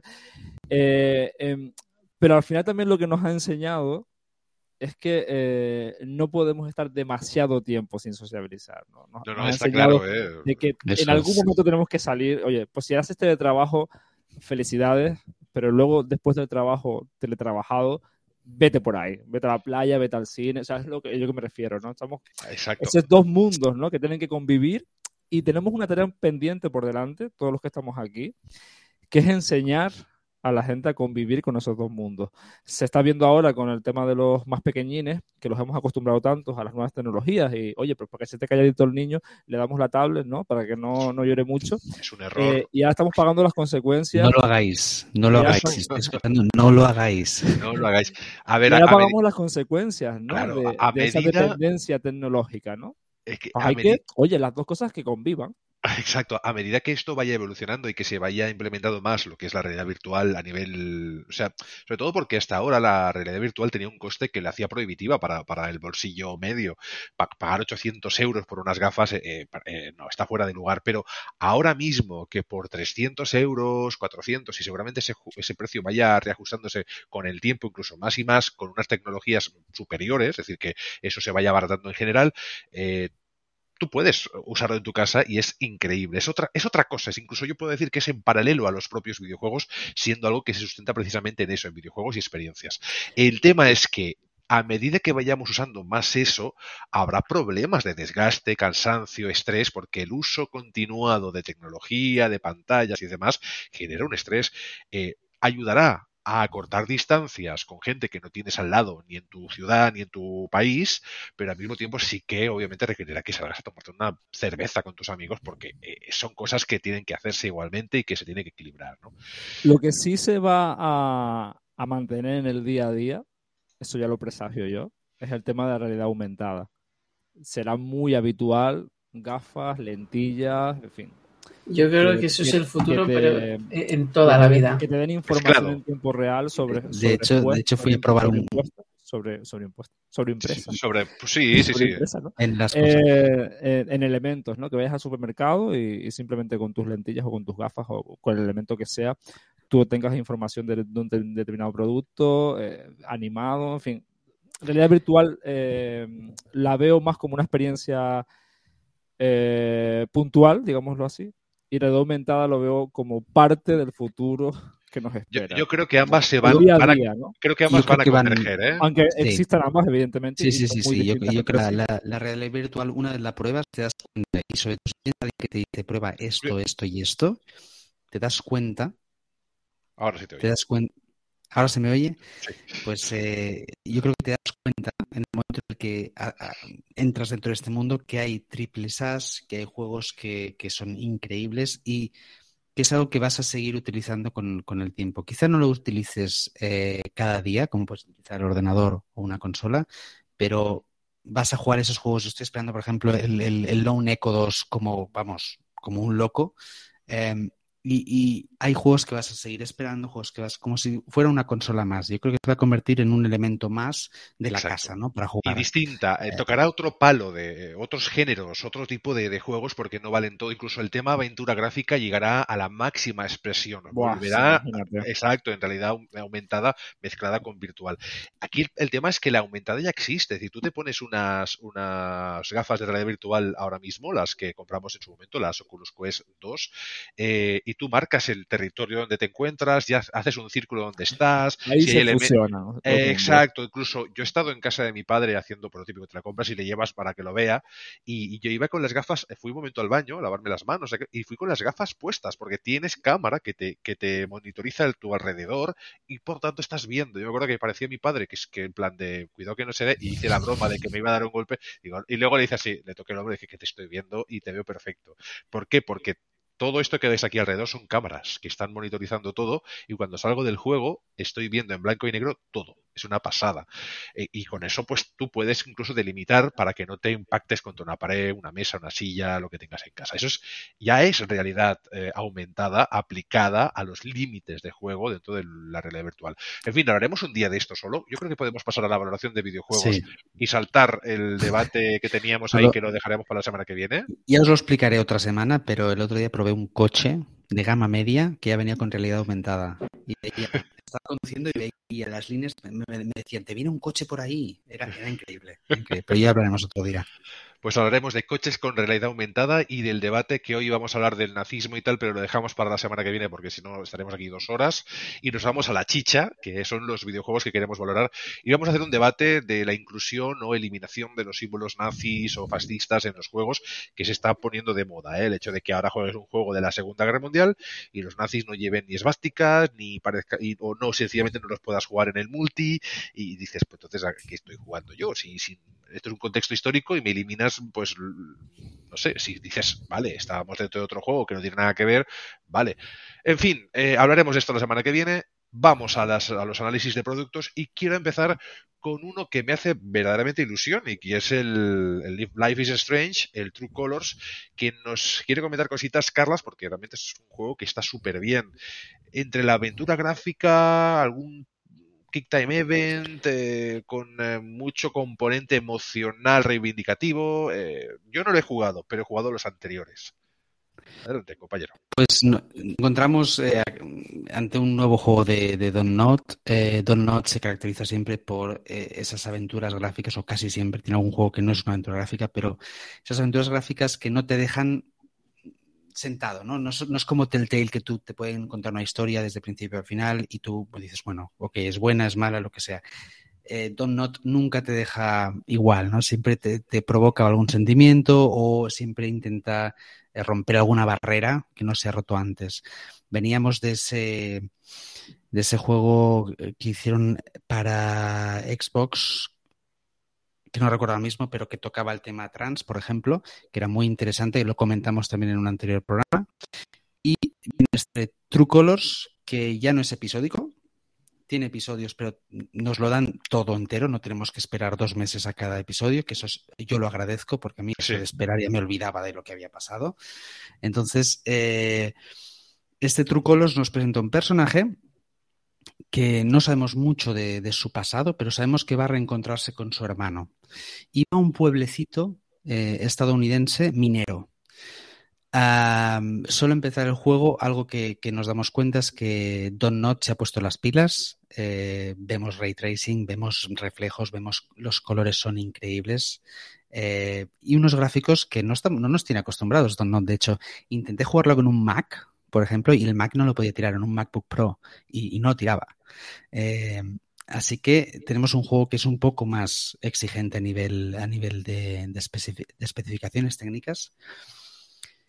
Y empieza ese episodio, eh, nos encontramos con nuestro hermano y, como siempre, Don Not, los protagonistas tienen algún tipo de poder. En este caso, el poder del protagonista, de la protagonista, es la capacidad de una empatía exagerada, ¿no? Una empatía que si alguien está muy enfadado a su alrededor, ella se va a enfadar tanto que va a acabar pegándole de, leches. O si está, tiene mucho miedo, una persona cercana a ella, pues ella se va a, vamos, le va a dar un ataque de, miedo y se va a tener que esconder o va a tener que correr. Se contagia de las sensaciones eh, o sentimientos de los que están cerca alrededor. Sí, yo para mí eh, es un poder y a la, vez es un poco una, maldición. El poder es porque puede averiguar lo que está pensando otra, persona, otra persona y un poco saber qué está pasando. Y, el, problema es que cuando entra alguien, por ejemplo, muy agresivo, que ocurre al principio de la historia, pues ella se vuelve agresiva, ¿no? Y se ha metido en muchos problemas en su pasado precisamente por esa empatía extrema que, tiene, ¿no? Contagiada y que a veces ella no puede controlar, entiendo, ¿no? Que debe ser algo que no se la controla. Ahí, ahí está, no la, no la puede controlar. Eh, Claro, no os quiero desvelar mucho de la historia, pero solo acabar el primer episodio ya estáis impactados emocionalmente, ya tenéis el corazón en un puño, ya queréis saber más. A, eso juegan, a eso juegan y lo hacen muy, muy, muy bien. Siempre, siempre lo consiguen. Siempre consiguen tocarte esa fibra, esa, fibra sensible ¿no? que todos tenemos. Ah, a nivel jugable no cambia sigue siendo un Life is, eh, Life is Strange, eh, como todos los otros. Eh, tenemos el movimiento normal del, personaje, las conversaciones y las decisiones. hay muchas más decisiones, quizá, en este. Y una de las, de las novedades que, tenemos es que tienes varios caminos, de, varios romances distintos. tienes al menos dos personajes con los que puedes tener un romance, que es, es algo nuevo, ¿no? Es algo que no siempre solías poder tener un romance o no tenerlo. Y ahora puedes tenerlo o no tenerlo, pero tienes donde elegir. Puedes elegir. Bueno, está bien. Efectivamente. Para los que jugaron a Life is Strange 2, eh, para mí este es mejor, este va un paso más allá. Life is Strange 2 fue un poco perdía un poco ese, golpe de, novedad que, traía Life is Strange 1, ¿no? que era muy impactante eh, emocionalmente. El segundo era un poco más plano y el final, creo que lo comenté en, otro de los programas, era un poco, sentía que había pasado porque sí, que intentaban como que, que, acabaras mal porque sí, te tocaban te, querían hacer llorar, pero porque sí, querían un drama para que, para que acabaras mal. En cambio, este, siento que está mucho, muy, muy bien llevado y, que las sorpresas están ahí y que los golpes de, emoción eh, están ahí. Así que eh, si os gustó Life is Strange 1, lo vais a pasar muy bien con Life is Strange True Colors. Si os gustó el 2, seguro que este os gusta más, seguro. Así que os, recomiendo que, que lo probéis. No está en Game Pass, tengo que decir que no está en Game Pass. Y la única cosa mala que puedo decir es el precio que ha salido a, precio de, de AAA. Ha salido a precio completo. 60 euros, 70 euros, al menos en PC. Eh, entonces, bueno. En PC sí que es precio de AAA. Exacto, en PC la comunidad está un poco, bueno, oye, ¿qué, estáis haciendo? Entonces, claro, eh, ha salido a precio completo y eh, estamos hablando de una duración, si no sois de repetir las, las historias para ver otros caminos, estamos hablando de una duración de unas 12, 13 horas aproximadamente. Este era la duración habitual de un juego con campaña no hace tanto, es decir, que estaba bastante aceptado que un juego normal pudiese durar eso con un poco de rejugabilidad, con un poco de algo. ¿no? Sí, el, problema es que estamos acostumbrados a que nos den episodios poquito a poco, que nos cobren menos, que nos cobren por episodios. Y aquí estamos pagando un precio completo, un precio al que no estamos acostumbrados. Por un Life is Strange estamos acostumbrados a pagar pues 30, 40 euros en 40, sí por un Life is Segunda línea y de, pronto, y de pronto, ¡pum! 60 euros, ¿no? Entonces es, es, es, un poco, la gente está un poco así enfadadilla con, con el precio.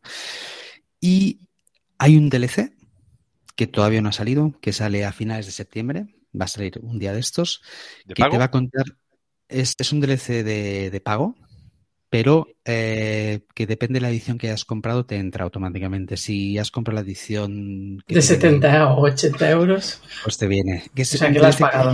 Porque, uno de los personajes que más ha triunfado es un personaje así que recuerda un poco al, al, a uno de los personajes de Life is Strange, que es un personaje que se llama Steph, es así rockera, tiene una tienda de música, de discos, y va así como medio con piercings, Es un personaje que ha traído mucho a la comunidad, lo ha sabido vender muy bien eh, Don Not, y te pone ese DLC, ¿no? Te, te cuenta el pasado de, de, Steph. Entonces, yo tengo ganas de jugarlo, tengo ganas de jugarlo, pero claro, a mí me venía ya en el, en el pack que compré, compré.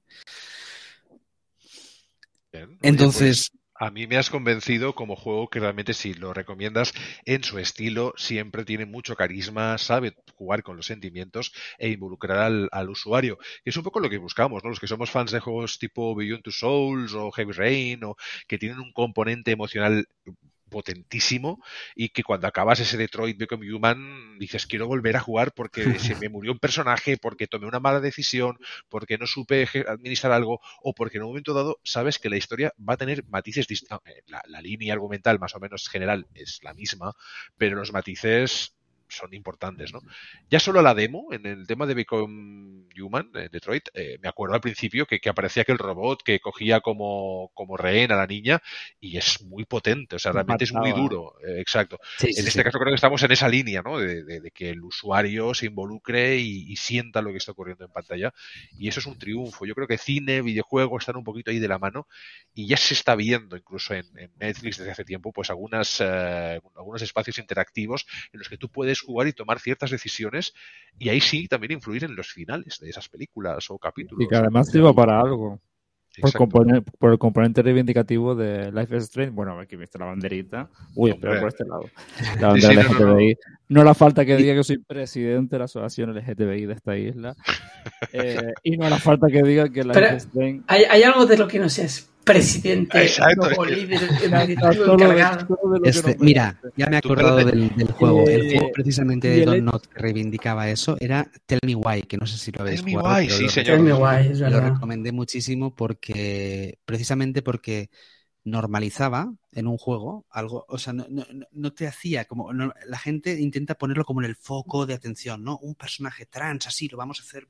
No, hacía un juego en el cual había un personaje trans y ya está. Y eso para mí es el, el, la victoria, ¿no? El éxito de normalizar.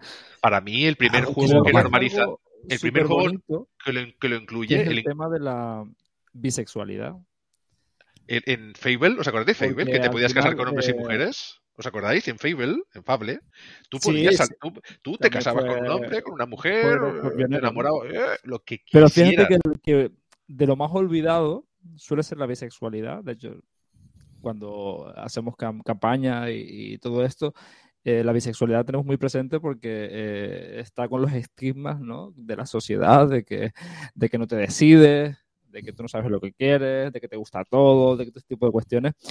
Y que se normalice y se visibilice en un juego es maravilloso. Hay que decir de, de Life is Strange que es, de, lo tengo apuntadito para jugarlo, por cierto. Y por eso sé que, si no recuerdo mal, va al hilo de una extensión de Twitch para hacer que los espectadores de Twitch puedan participar activamente en, tu juego eh, a la hora de tomar eh, decisiones en, el juego mismo, ¿no? Lo cual a mí me pareció maravilloso, porque es un juego que además que se presta a que la gente te haga putadas, ¿no? Eh, y, y, por eso me entusiasmó y también eh, lo tengo ya apuntado para, para jugarlo porque otros juegos. Es una obra maestra que uno puede transformar. Es que es así, otros juegos que también tenían este componente. Eh, yo creo que estaba Dragon Age, creo que también podías, si no recuerdo mal. O Assassin's Creed Odyssey. Assassin's Creed Odyssey. En Odyssey da igual que fuese una vieja que fuese. Ibas... Es, sí, Ni, edades. Y un claro ejemplo. Bueno, el juego que más The Last of Us. Cyberpunk 77. ¿Sí? The Last of Us. ¿Quieres que cuente una, una, por ejemplo? Una curiosidad. Adelante. De Cyberpunk. Eh, lo tuve que jugar en su momento con GeForce Now, que, eh, que te permite jugar en stream a, juegos que tú tengas en Steam. Lo puedes jugar por, por stream en una consola desde virtual. Aquí lo reivindicamos eh, casi cada programa desde hace tiempo. No había forma de poderlo jugar en mi PC porque se craseaba todo, porque eso era una, barbaridad. Y tuve que jugarlo así, tuve que jugarlo a través de, de, de GeForce Now. Para que tú veas y funcionó bien, o sea, pudiste jugar. Sí, no, no, no, perfecto. A través de, de, de streameo fue perfecto. No, no, es posiblemente una de las plataformas más, más estables, ¿no? Dentro de lo que son servicios de juego espectacular. E, Stadia también, también tengo un compañero que lo jugó en Stadia y yo lo jugué en PC, la verdad. No, no tuve problemas, pero tengo un compañero que lo jugó en Stadia. Lo jugué en PlayStation 5 después de las 25 actualizaciones. Ahora no se ve de lujo, pero se puede jugar perfectamente sin crasheos. Y, me enganché, me enganché mucho. Aún no lo he vuelto a bajar. Yo aún lo tengo que jugar un, poco más adelante. Eh, bueno, pues damos eh, nuestro sello de, de ah, garantía. Ah, Mass Effect también, por cierto. Sí, es verdad. ¿Cuál? Sí. En Mass Effect, que lo estaba leyendo en el chat. Y que, ah, sí, sí, sí. Me, vino a la mente ahora, digo, es verdad. pero no solo eh, diferentes géneros, sino especies. Y, especies, Claro, eso es. Para mí, para mí lo, lo, lo que lo hace distinto eh, ese Tell por ejemplo, es, es, eso, ¿no? Que es pues las relaciones tradicionales hombre-hombre o mujer-mujer eh, están como más aceptadas, pero eh, incorporar a un trans y hacerlo tan natural, tan normal, para mí es lo que hace muy bien Don Not con Tell Me Why, ¿no? Que, y por eso la recomendé, es una aventura de las que recomendé hace unos meses porque mm, me gustó muchísimo cómo, cómo se hizo todo. muy, muy, natural. A la hora de tratar estos temas, se ve que dentro del propio eh, desarrollo, hay gente que, está muy preocupada por el tema y sabe tocarlo bien, porque a veces se puede cometer el error de, no tocar estas cuestiones adecuadamente, ¿no? Y se hace más mal que bien, ¿no? Pero en este caso, ni un pero. Pues ya te digo, ¿has jugado Life is Strange 2, Josué? Hombre, es que solo me falta este. Pues eh, te lo vas a pasar muy bien. Casi, yo creo que mejor que, que con, el, con el segundo. Y hay un pack, si lo juegas en PC, hay un pack que te viene también con la remasterización de Life is Strange 1, que va a salir, iba a salir ahora, pero lo han retrasado hasta marzo del año que viene. Yo compré ese pack, compré el pack completo y, viene con el DLC este de este que nos sale en unos días. Pues esto ha sido la valoración de Carlas de Life is Strange True Colors, que yo creo que es de notable a excelente en ese rango y totalmente recomendado para aquellos que hayan jugado ya la saga o para incluso iniciarse en ella porque son historias autoconclusivas, por lo que no, requiere que tengas que jugar las anteriores para jugar a esta. Es decir, que puedes jugar a esta y si te pica la curiosidad, visitar o revisitar las, las otras porque vas a acabar disfrutando de todas ellas. Eh, en este caso, sí que podemos decir que es la mejor entrega dentro de lo que es la saga por su dinámica y porque te viene todo en un mismo pack que se agradece. La, primera para mí sigue siendo la, una maravilla. Para la crítica, la primera es mejor que esta. Bueno, bien, sí, pero es completo. Hablando del juego completo. También la, frescura, lo que ofrece. claro, este, este no reinventa la rueda, ya sabemos, es un Life is Strange, ya sabemos a, qué, nos vamos a, enfrentar, ¿no? Pero eh, la historia que nos cuenta, cómo nos la cuenta, lo hace muy bien y, sabe tocarte esos, esos puntos eh, en esos puntos exactos ¿no? lo hace muy bien. son muy finos eh, con, las historias, con los argumentos. Pues vamos por faena, porque nos quedan tres juegos por valorar y yo creo que también Josué se quiere ir a cenar, así que bien, no, está claro que Life is Strange le ha gustado a Carlas, yo creo que esto nos ha quedado claros, claro, claro, pero muy claro. Y eh, voy rápido con Tiles of Iron, pasaremos de puntillas por Diablo 2, que al final es un remaster y por lo tanto no hay mucho que decir extra, pero sí algunos apuntes, y rematamos con Dead Loop, que Sandro lo ha podido jugar, no sé si Josué lo ha podido tocar, y tú, Carlas, has podido hacer algo, no. Pues entonces hablaré yo de Deadloop. Yo, Deadloop mañana me pone en internet, Xavi, me voy a pegar una bajada de juegos. Con, los dientes de vampiro. Eh, morderás la Play y le sacarás el alma a la, Play. o, la Xbox o lo que pilles. En fin, que eh, Tiles of Iron es un videojuego que te entra por los ojos, que te enamora desde el primer tráiler. Eh, estamos hablando de un juego 2D que está dibujado a mano de ratoncitos guerreros medievales, es decir, de un reino de ratones medievales que es eh, destrozado o atacado por las ranas, ¿no? Las ranas guerreras, que son, pues, en este caso, los malos de la historia, y acaban conquistando ese reino de las cenizas o de los restos de ese reino, pues surge una nueva esperanza, que es un ratoncito chiquitito, que decide ir en búsqueda de los que se han perdido, intentar un poco, pues volver a crear todo eso que se ha, se ha roto. Eh, este juego es 2D, tipo bueno, hay muchos juegos de este estilo, porque ahora pues con Blasphemous y otros juegos de, esta nueva hornada, ¿no? De juegos 2D, pero tiene cosas o puntos en común con Dark Souls, por ejemplo, porque los enemigos suelen tener un timing, un tempo, un movimiento, unas características.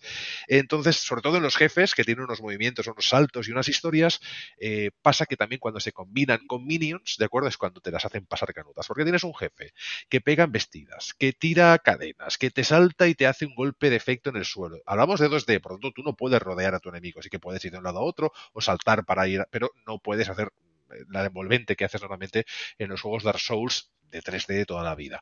Eh, luego tienes al minion de turno que o que va con escudo o que va con una espada y cuando carga el golpe tal. Y si tú tienes que estar bloqueando, pero el otro te viene por la espalda, tienes que empezar a ver todo lo que te rodea y con eso pues eh, descifrar cómo acabar con ese jefe y deshacerte lo más pronto posible de los minions que lo acompañen, si en este caso acompaña alguno, que suele ser así. Aparte de eso, tienes mucho loot, es decir, te puedes ir poniendo ropa que te da beneficios contra las ranas, pero también tienes insectos, también tienes pupas, pupas eh, me refiero a eh, insecto, ¿no? Lo que son gusanos y tal.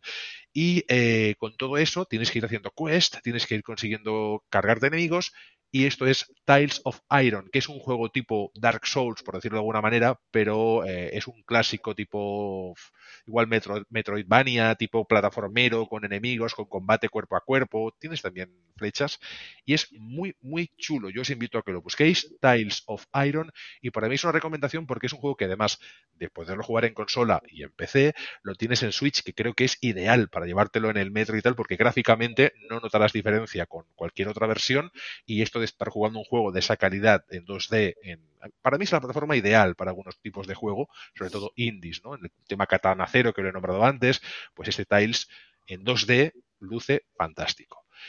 Esto es Tiles, of Iron. Yo creo que este le ponemos ya el sello de garantía. Buscarlo por ahí, lo vais a disfrutar. Y solo cuando veáis un póster diréis, me gusta. Como mínimo, en cuanto a arte, está fantástico. De hecho, me hicieron un retweet cuando dejé, puse un comentario que me gustaba por ahí por Twitter y, el estudio, que por cierto es primerizo, es su primer juego, ¿de acuerdo? Eh, gente joven, bastante joven, y lo están petando. O sea, el juego en sí ha tenido muchísimo éxito y es de lo mejorcito en el terreno indie que os vais a encontrar. Ya lo buscaréis, ya lo probaréis. En cuanto a Diablo 2 Resurrected, no sé si habéis podido jugar eh, esta nueva versión, aunque sea la beta. Ah, sí, el juego completo. Eh, estamos hablando de un remastered. Yo he leído por ahí, no diré la plataforma, pero era en inglés, así que es decir que Diablo 2 Resurrected le daba ganas al analista de volver a Diablo 3. Aparte de ser una blasfemia absoluta y absurda, sí, sí, es la generación Fortnite. Es muy bueno, muy bueno porque Josué se ha meado. ¿eh? es que, que te digan eso, que te digan eso es como decirte, vete al malo. Es, muy, es, muy, cruel. Pero que te digan, vuelvo al malo, haciendo, creyéndote que lo dices como si fuese bueno. Es que es eso, es que el, problema es que estamos hablando de una remasterización de un juego que tiene más años que la tarara. Entonces, ¿Qué, cuando... ¿Qué dices, Josué? ¿Qué dices? que No, no, que cuando es que estuve mirando información para el video podcast de este viernes, precisamente, de Toshi Game. Y de Diablo solo encontraba eh, errores, problemas en este remaster. O sea, de lo que hablaba era precisamente de lo, de lo problemático que es. Y me quedé muy sorprendido y digo, ¿en serio? No es que sea problemático. ¿Qué tan difícil es? No, eh, porque, porque tienes que leer algunos de los reviews en Metacritic. Es, es que, claro, han mantenido el sistema de inventario. Y a mí no me gustaba. Digo, es un pues remaster, chicos. claro, es, que no es un remake, es remaster. Chapa y pintura se llama. Remaster es igual chapa y pintura.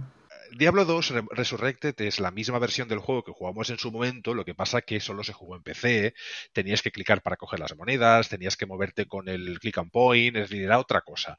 Ahora se ha adaptado en el formato consola para que eh, con el pad direccional el muñeco se mueva hacia donde tú quieras. No es que el muñeco ahora haga cabriolas como hacen los de Diablo 3, que es cuando te giras hacen volteretas y mierdas de esas que no te aportan nada, eh, pero están bien, son bonitas de ver. El tema es que este juego tiene un tipo de jugabilidad que primero, en los mapas están pensados para que tú seas el centro del juego. Por eso no hay cooperativo local, no es un error, porque tampoco va a incluir nada que no incluía ya en su momento. Ahora tienes ocho jugadores y que han ampliado un poquito, que puedan ser, pero no sé si eran cuatro la otra vez o no sé cuántos podían jugar en una misma partida. Pero no puedes jugar cooperativo local porque el juego no está pensado para que compartas una misma pantalla. ¿Por qué? Porque si tú, y lo dijo el desarrollador, es decir, nosotros quisiéramos aportar algo más, pero no se puede por cómo estuvo creado este juego. Este juego estuvo pensado para que el muñeco esté en el medio y si lo desplazas de ahí y pones dos personajes a moverse por ahí como en Diablo 3, que ya es un juego mucho más moderno, aunque sea de 2011 eh, o 12 por ahí andará, eh, este no es moderno y no está pensado. Y el tipo de cámara, el tipo de movimiento era muy de la época. Le han dado una chapa y pintura. Que, es el mismo juego. Es en realidad, eh, incluso hay errores. es que el juego detrás es exactamente el mismo. Por eso. Es más, hay un modo gráfico que tú puedes poner que se vea como el anterior. Es quita la chapa y pintura. Es, exactamente el mismo juego con, una, con un acabado distinto. El juego tenía eh, esa, esa rejilla, esa rejilla, Xavi, esa rejilla que nosotros conocemos de Diablo 2, que es que el, jugador se va moviendo en, esos cuadraditos, ¿no? No tiene movimiento fluido, no es un jugador libre que va andando por el campo, no, no, es un juego, un jugador que está como en un tablero de ajedrez en diagonal. Entonces, esas cosas que, nosotros que hemos jugado Diablo 2 conocemos y sabemos, mucha gente esperaba que este Diablo 2 fuera, bueno, la maravilla, porque han jugado solo a Diablo 3, no, no pueden la comer los gráficos de, claro, no pueden comerse los gráficos de Diablos antiguos porque son muy malos, entonces no pueden jugarlo. Entonces ven este y dicen, bueno, pues lo voy a probar. Y esperan que sea un Diablo 3, una experiencia como Diablo 3 con la historia de Diablo 2. Y no es eso.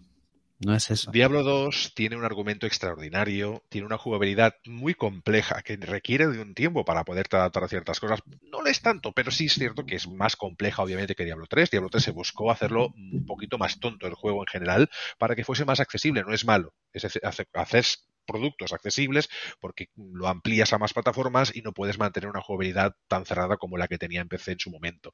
Lo puedo entender, pero Diablo 3 es un producto que en muchos aspectos fue un producto fallido, aunque yo lo he jugado muchísimas horas. Diablo 2 fue un producto que yo creo que mi hermano perdió eh, años de vida. Es decir, yo he llegado a irme a dormir por la tarde, eh, estoy cansado de venir a trabajar o lo que sea, y mi hermano estar jugando y levantarme por la mañana y estar mi hermano todavía allí haciendo andarieles o mefistos, o porque esto se hacía mucho de hacer esos bosses para sacar pues loot del bueno y hacerte un equipo potente. Eh, Diablo 2 en su remaster, que iba a decir remake ya por error, en su remaster eh, ha conservado bugs que ya existían en el juego original, eh, con no sé si es con Mephisto, uno de los bosses, que yo también hace muchos años que lo jugaba, había un problema de un píxel en la vida, cuando se dividía el boss y se salían varios, ¿vale? Que se multiplicaba por tres o tal, en el que era el original había un error de un píxel. Y entonces la gente con ese error sabía cuál era el, malo, el boss que al que tenía que atacar, porque se veía enseguida. Esto han, declarado desde el estudio. No hemos querido arreglar eso, porque hemos querido mantener la esencia del original. Si no se arregló en su momento, nosotros no hemos querido arreglar algo que ya está como tradicional y es ese error del píxel y otros tantos. Sí que he encontrado problemas con algunas puertas que no se abren y puedes pasar igual. Es cierto que eso, y en un primer acto, que es el que se supone que vas a jugar más, deberían haberse dado cuenta. Eso ya no es un error del juego original, es una cagada del, del remaster básicamente. Pero también hay que decir, Chávez, sí han habido quality of life improvements. Ha, habido eh, cambios que nos hacen eh, un poco para actualizar esas mecánicas tediosas que teníamos eh, hace 20 años. No, no han dejado tal cual, tal cual. Han hecho pequeñas mejoras que... Sí, ahora pasas por encima de la moneda, la recoge, pero todos los objetos no. O haces clic, clic, Porque el objeto se queda. También una parte del intrajuego era poder eh, administrar ese, ese alijo, es, es, alijo limitado. Luego sí que es, verdad que, tienes ahora. ¿Qué tal el inventario? Cogí las tres primeras dagas y tal, ya me quedé sin espacio y me dijo, no, el inventario ya no, no cojas. El inventario de tu personaje es, limitado.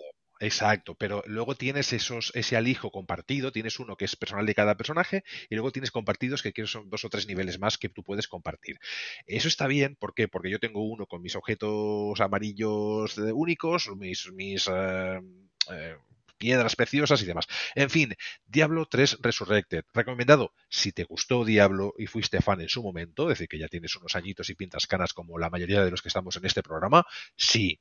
Si no y fuiste muy fan de Diablo 3, dale una oportunidad. Si no has jugado tampoco Diablo 3, son 40 euros. Eh, puedes esperar un poco que se te baje de precio o arriesgate. Pero obviamente tiene mecánicas, aunque estén adaptadas a la plataforma donde, donde ha salido, que son las consolas y demás, son mecánicas que en general se ven antiguas y que, aunque tenga una chapa y pintura, eh, el juego sigue teniendo una base de jugabilidad antigua. Los juegos modernos, para, Diablo 3. Es complicado, ¿eh? Es que Diablo 3 era mucho más sencillo. Tienes que sacar perra, pero claro, tienes que. ¿A quién contenta? A los viejunos como, como yo, que te vamos a, valorar el juego cuanto más cercano al, al original sea. Es que es estos, o que a los jovenzuelos que quieren... Pues en este caso. probablemente en, este un juego de este calibre, los jovenzuelos se la va a sudar. Es que se la va a sudar. Claro, e, eso es, Josué. Eh, para eso sacas un Diablo 4 que tenga las mecánicas que les gusta a los jóvenes. Esto básicamente es. Va a vender la nostalgia, ¿no? Lo vamos a comprar los nostálgicos. Y los nostálgicos no queremos que nos toquen algo que nos gustaba. Es decir, si nos gustaba eso, queremos que nos lo hagan más bonito y que nos lo vendan por un, por un precio que no sea precio completo, ¿no? Em, ¿Qué pasó con Warcraft? ¿Os acordáis del el remake de, Warcraft? Fue, fue un, desastre. Quisiera no acordarme, Carlos. Pero es que con la comunidad de, que gira alrededor de, de, Diablo y todo esto. Es que contemplarlo es complicado, ¿eh? eh creo que en general... En lugar de Blizzard, hablamos de auténticos fanáticos. Sí, pero fanáticos, fanáticos. ¿eh? Tampoco Blizzard es lo que era ya a estas alturas. también, es verdad. Y, es complicado. yo creo que la comunidad tampoco es lo que era ya.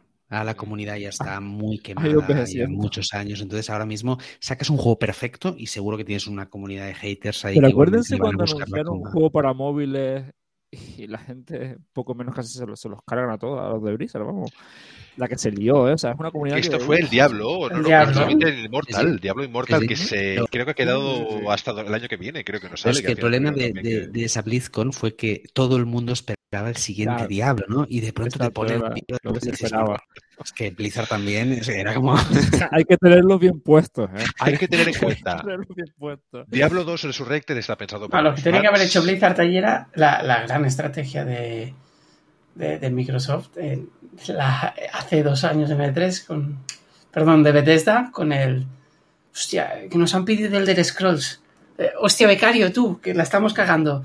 Eh, escribe el título. escribe el título y sale una montaña y pone Elder Scrolls 6. Ni una fecha ni nada, pero la gente, Dios, Bethesda lo ha anunciado. Eso no es Bethesda, eso eh, a Square lo hizo con Final Fantasy VII, que vamos, lo vimos hace como 20 años, el remake. y, siete, años tardó, creo, si no voy mal, siete años. de desarrollo, por eso. Pues que este fue muy bueno porque fue un net de Bethesda muy malo. Y, y sale, hostia, hay que arreglarlo. Y el becario, tú pon solo el título, que no se haga nada, es igual. Pon una foto de una montaña y el título. Y sale una montaña, el título, siete segundos que sale el título que solo pone The Scrolls 6. Y la gente como loca aplaudiendo. la gente el otro día, le hablábamos otro de Blizzard, se, se, hace muchos años que vive de no hacer nada, vive de lo que ha hecho en el pasado, ¿no? Entonces están, están en, ese punto vago de, ok, si es que saco un juego de móvil y, lo vendo, y es que se vende solo. Es que ya pues no es pues Blizzard, es que ya no es Blizzard. Era, la soberbia un poco de, Hasta que mueran. Ah, yo aquí ya, bueno, sí, obviamente hace 10 años el fan de Blizzard lo compraba todo y se y, tragaba con todas esas triquiñuelas de, comprar productos para ganar premios en otro juego, porque si compro este juego me viene un bonus de no sé qué, pero había, bueno, unas historias. Oye, pero realmente... de con Xavi, que se, tú pagabas por, por ver un evento online. Exacto. pagabas, les pagabas una, una morterada, como 30 euros o 40 euros por, por ver a, unas conferencias que luego las podías ver gratis, ¿no? Hoy en día. y verlo y hoy en día muchas de las decisiones de Blizzard son erróneas. Desde que Diablo 3 salió, como tal, eh, hubo mucho, mucha controversia, pero es que para mí la guinda del pastel fue cuando se anuló la última expansión, que no salió, que era la expansión que venía en paralelo con el eh, Nigromante, y salió un Nigromante a 15 euros, un personaje, solo un personaje a 15 euros, sin expansión y, sin historia. Es decir, te añado ahí el nigromante y búscate la vida. Yo lo compré porque soy muy fan del juego y lo jugué y lo disfruté, pero esa decisión de decir, bueno, no sacamos campaña porque ya hemos ganado bastante. Aún sigue vendiendo Diablo y como lo sacaremos en Switch, pues seguiremos vendiendo. En fin, yo creo que Diablo 4 sí que va a buscar más también contentar al usuario nuevo, a los que se puedan incorporar y que pueda que tenga cosas y sports incluidas, porque puede haber torneos y cositas. En Diablo 2 hay ese PvP y ese PvP no veas la de hostias que nos dábamos contra dos enemigos para robarle las monedas, para quitarle no sé qué. Pues yo creo que en Diablo 4 sí que van a añadir algo. El multi puede ser. Unas arenas o algo así, tipo compatible con el mundo y sport. Yo creo que aunque seamos fanáticos de lo antiguo, creo que puede ahí converger bien pero Diablo 2 es lo que es. Eh, se han añadido cositas para el rendimiento, para que sea compatible con las formas de hacer según qué cosas hoy en día en cuanto a jugabilidad, pero la base sigue siendo la misma. Por lo tanto, si no te gusta Diablo, si no eres de los que te gustan ese tipo de juegos, pues ni te acerques porque no te va a gustar. En fin, pasamos a intentar acabar el programa, que hoy nos hemos ido porque había todo lo del evento de Valorant, hemos hablado de cositas muy importantes, tenemos a Josué como invitado de honor aquí, que, además pues es una maravilla poder contar con su opinión. Vamos a Deadloop. Eh, Deadloop, de aquí, ¿quién lo ha podido jugar? En mayor o menor medida, creo que Sandro, yo no, pero oye, súper fan de Dishonor, ¿no? Pues al final. Sí. sí, Sandro, si te tienes que ir, no te preocupes.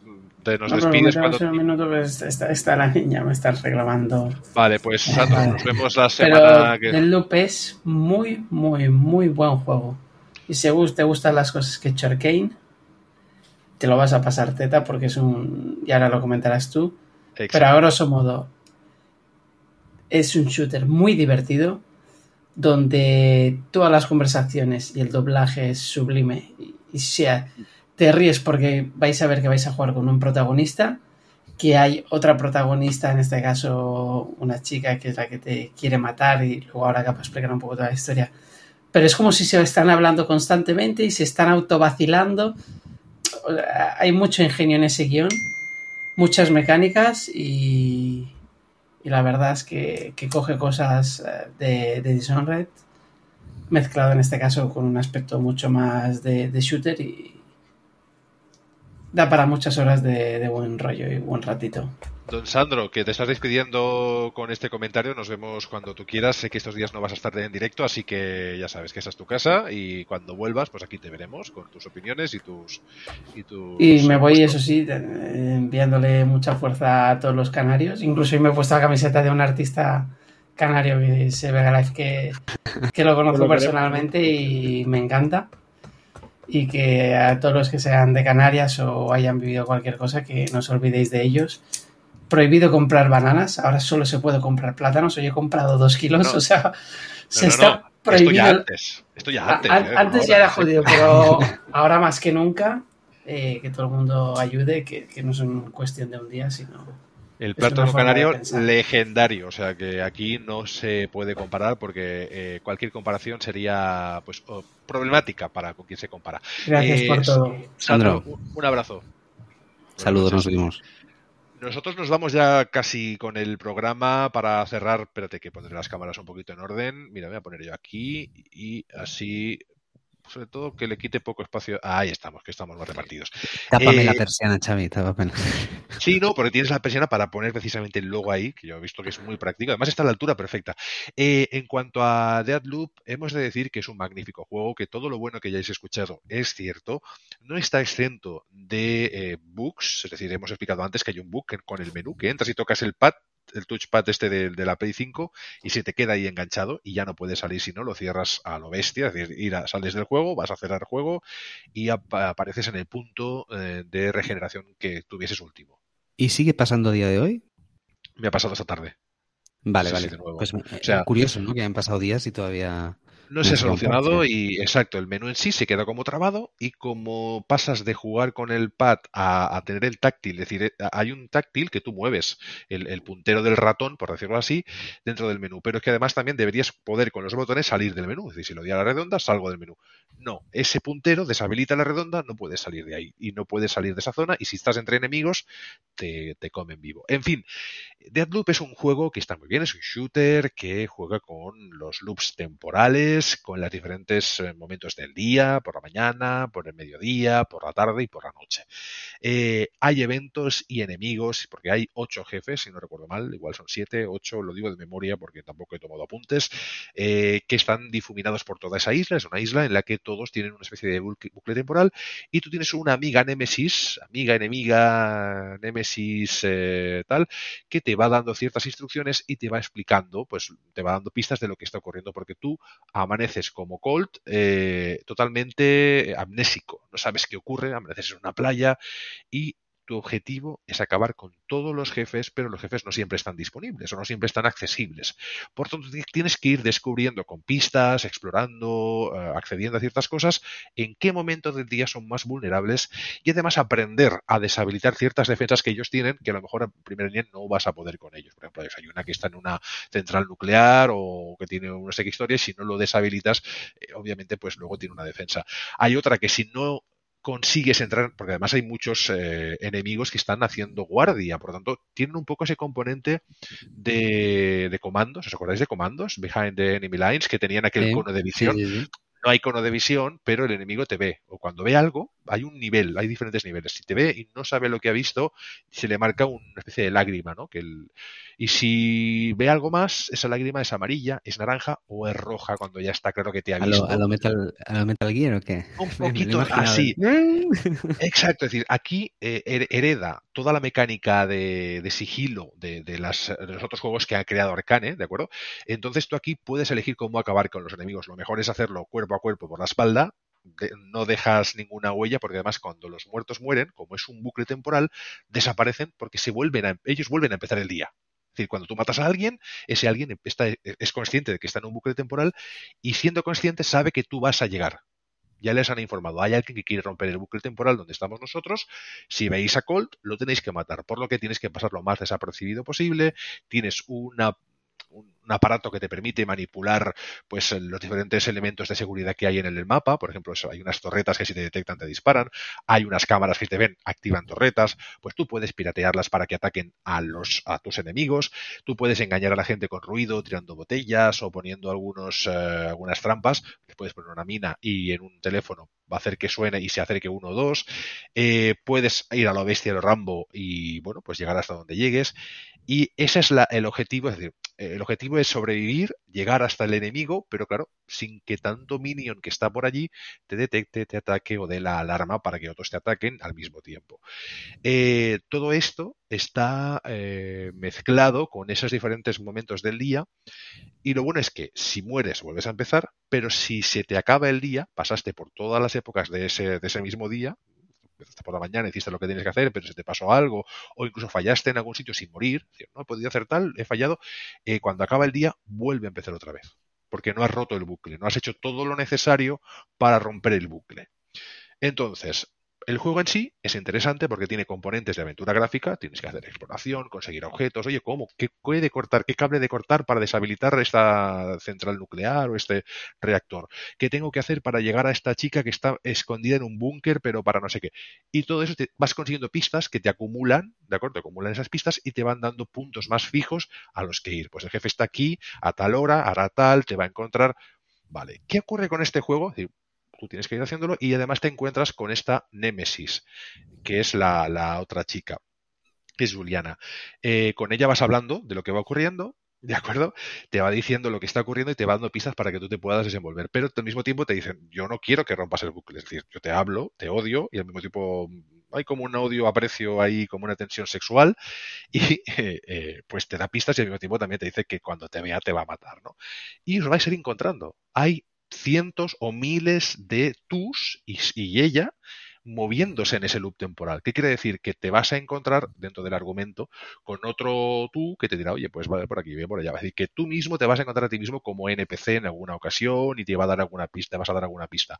Y luego, con todo y con eso, tienes poderes acumulativos, tienes muchos perks que puedes añadir a tus armas, tienes poderes, hay un poder que eh, Luego explico qué pasa con el multi, pero hay poderes, pues, por ejemplo, para juntar todos los enemigos y poder tirar una granada, que les... hay otros que encadenas a varios enemigos, les haces el poder, y si matas a uno, matas, a todos. Aquellos que estén encadenados o marcados, ¿de acuerdo?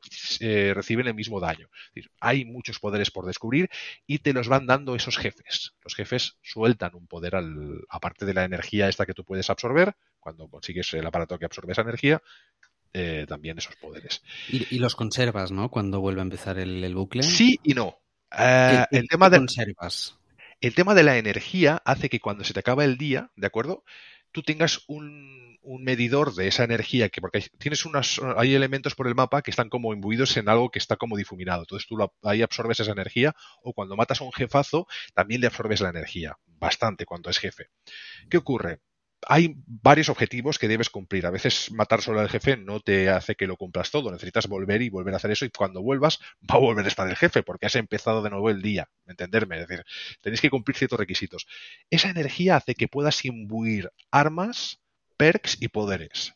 Pero ¿qué pasa? Un poder, si se te acaba el día y no tienes suficiente energía para imbuirlo, lo pierdes. Tienes que volver a hacer esa misión para matar a ese jefe y recuperar ese perk y acumular energía para guardarlo para siempre y vale una pasta.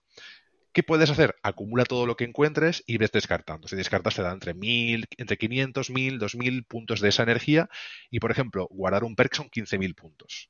¿De acuerdo? Es decir, que poder guardar ese perk ¿Qué pasa? Si, si, te sale un arma buenísima, porque las armas también van por colores, por niveles, te sale un arma buenísima, le puedes meter perks, es decir, que tenga menos retroceso, que haga más daño, lo que sea, pero tienes que imbuirla. Si no la imbuyes y te mueres, la pierdes.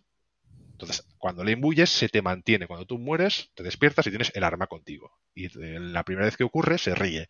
¡Ah, lo he conseguido! He guardado algo en ese, en ese bucle. Vale, este es el juego en general. Con exploración, con investigación, tienes que ir avanzando en la historia y eso te abre pues los otros jefes. El multiplayer es a esto añadido, ¿de acuerdo? Tú pones, de hecho hoy me ha entrado alguien en la partida que no sé quién narices era, pero yo tenía solo para que me invadieran amigos. Es decir, solo amigos.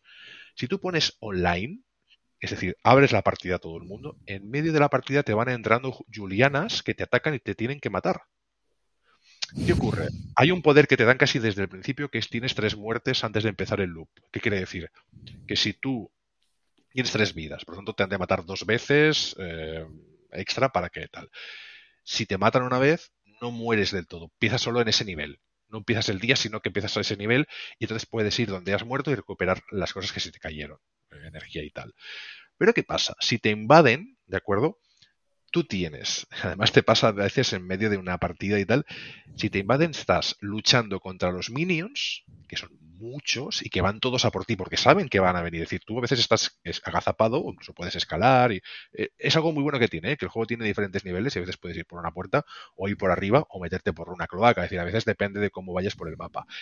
Estás jugando contra esos tíos que te están buscando con elementos de seguridad, con gente incluso a veces en azoteas que te están disparando y tal, que como hagas un ruido se te activan casi todos los que están en la zona porque escuchan, hay un, como un rango de sonido, ¿no?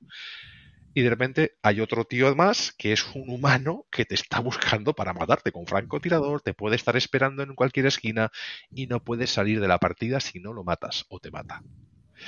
¿Qué ocurre? Que has hecho todas las misiones, has conseguido todo, pero como según cómo te pille, puedes perder mucho de lo que llevas ahí. Hay dos cosas que hacer. Eh, hoy me ha entrado uno cuando antes de empezar el. Que, me he encontrado con Josué antes de empezar el programa.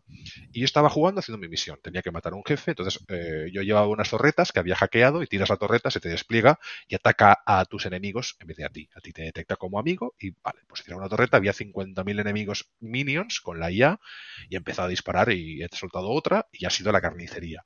Y de, repente aparece, y de repente aparece en medio de esa misión, Juliana acaba de invadir tu partida. Decir, ahora hay alguien humano en mi partida que me quiere matar extra. ¿Qué he hecho? He dejado que me vean, cuando te ven los minions, le marcan a Juliana el último punto donde se te ha visto. O sea que aparte tiene cierta ventaja quien entra. ¿Qué he hecho? Puesto, había unas, porque he encontrado una habitación con varias torretas que ha sido maravilloso. He soltado una, he soltado otra, he encontrado otra más, la he puesto dentro de la habitación y he empezado a armarme. Y he conseguido recuperar vida, que estaba un poco herido y de repente, como ella se puede mimetizar, ha aparecido. Incluso ella, eh, ella puede disparar con francotirador, pero francotirador que le viene ya de serie, y se puede cambiar el cuerpo con un minion. Es decir, que de repente tú la puedes ver en un sitio y matarla y es un minion, y el otro minion que estaba despistado en una esquina ser ella. Es decir, ella puede intercambiar el físico con ese personaje. Ha aparecido detrás mío ¿de acuerdo? Cuando estaba montando la tercera torreta que le ha dejado caer y la torreta la ha detectado. Entonces le estaba disparando la torreta y ella se ha quedado sin, sin no se lo esperaba, ¿no? Y se ha quedado sin, sin la defensa. Y yo me he girado y como tenía un arma de uno de los jefes que es bastante buena, con mira, la la he rematado porque además estaban las torretas reventándola. Pero claro, esto te pilla en medio de una misión con 50.000 enemigos a tu alrededor y te fastidia la... Y si estás online, es uno, te entra uno, te entra otro, te entra... Entonces, en plan, pero oye, pero dejarme jugar. En fin, que me callo ya, que esto es eh, Deadloop, que es un juego divertidísimo, que si bien no tiene una historia para tirar cohetes, tienes que conseguir eliminar a estos ocho enemigos jefes con todas las pistas que vas reuniendo y además tienes ahí la Némesis, que es la mega jefa que tiene alguna relación contigo desde el principio, porque obviamente te está fastidiando y ayudando al mismo tiempo, que es algo curioso. Y a partir de ahí, pues a investigar, a buscar caminos, a encontrar objetos y a mejorar las armas o encontrar armas mejores de esos jefes. Y eso es Deadloop. Eh, Yo apelo a, a, la inteligencia del gamer y esa alianza entre dos, dos amigos que uno invada al otro y en vez de matarse se ayuden, ¿no? Porque, se puede hacer. Esta posibilidad se podría dar, ¿no? Se podría dar porque tú, yo he invadido y, me he dedicado a cargarme minions porque estaba aburrido, estaba con la Franco y le puse minas al otro para que se las comiera y luego dije, va, ¿qué hago este rato? Pues que oiga los disparos y empecé a cargarme minions y luego lo esperé y me... Eso, no, eso no es ayudarle. ¿eh? bueno, pero le despejé un poco. No, no, pero sí. Tengo que decir que en Steam, por ejemplo, eh, me ha parecido muy curioso que todo el mundo está súper contento, la, ha recibido muy buena crítica. Pues en Steam, precisamente, eh, tiene unas valoraciones, está en mostly, eh, ¿cómo se llaman? En, mayoritariamente positivo o algo así, se llaman en, español. Y básicamente las críticas son técnicas, ¿no? Son muchos bugs, muchos problemas técnicos que no se han resuelto desde el día uno, ¿no? No ha habido ningún parche en Steam tampoco, que resuelva cosas muy básicas como gente que compra el juego y no lo puede iniciar en, en, ordenador, ¿no? Em, y me parece extraño, me parece ¿qué pasa? ¿Que han sacado el juego y se han ido de vacaciones? ¿O, qué ha pasado? Porque han pasado ya dos semanitas. Yo he escuchado gente diciendo que Goti, desde el primer momento, he escuchado gente que no vale para nada, eh, otros que son que hay mil bugs, que es injugable. Yo, aparte del del menú Books, Books no he tenido, sí que es verdad que me he vuelto loco en alguna partida donde no había manera de avanzar en un lado u otro, pero te tomas un café o te vas a dormir, juegas al día siguiente y te lo acabas pasando. Hoy, un nivel que no conseguía pasarme ni de coña, que además cuando me lo conseguí pasar a lo Rambo, matando a todo, luchando por aquí. Además, los ataques con cuerpo y gramate son súper espectaculares, que a veces rompes cuellos o, atraviesas con cuchillos, es decir, que tiene muy, mucho componente de anteriores juegos de esta gente. Eh, llegó a la jefa, claro, me ve, le tiró granadas, le tiré varias granadas, cerré la puerta, se las comió, pero antes de morir activó que la central nuclear explotara. Y dije, va a ser que como Rambo no era la opción, porque en 10 segundos no me da tiempo de salir, explotó todo y tuve que volver a empezar. Entonces, hoy lo he hecho lo mismo, digo, no lo voy a conseguir, pero y a la primera he conseguido acabar con la jefa porque he ido, pero de, en cuclillas. Poco a poco. exacto, otro otro más, me cargo a otro. Este me ha visto, rápido voy y lo remato. Eh, este me ve y tal, veo que son tres, tengo una ametralladora, pa, pa, pa, pam, me espero, ha venido otro que me he escondido un poco y luego lo he rematado. Y he ido por arriba, he ido vigilando, he ido eh, hackeando todo lo que era hackeable para que pues, eh, las torretas fuesen para mí.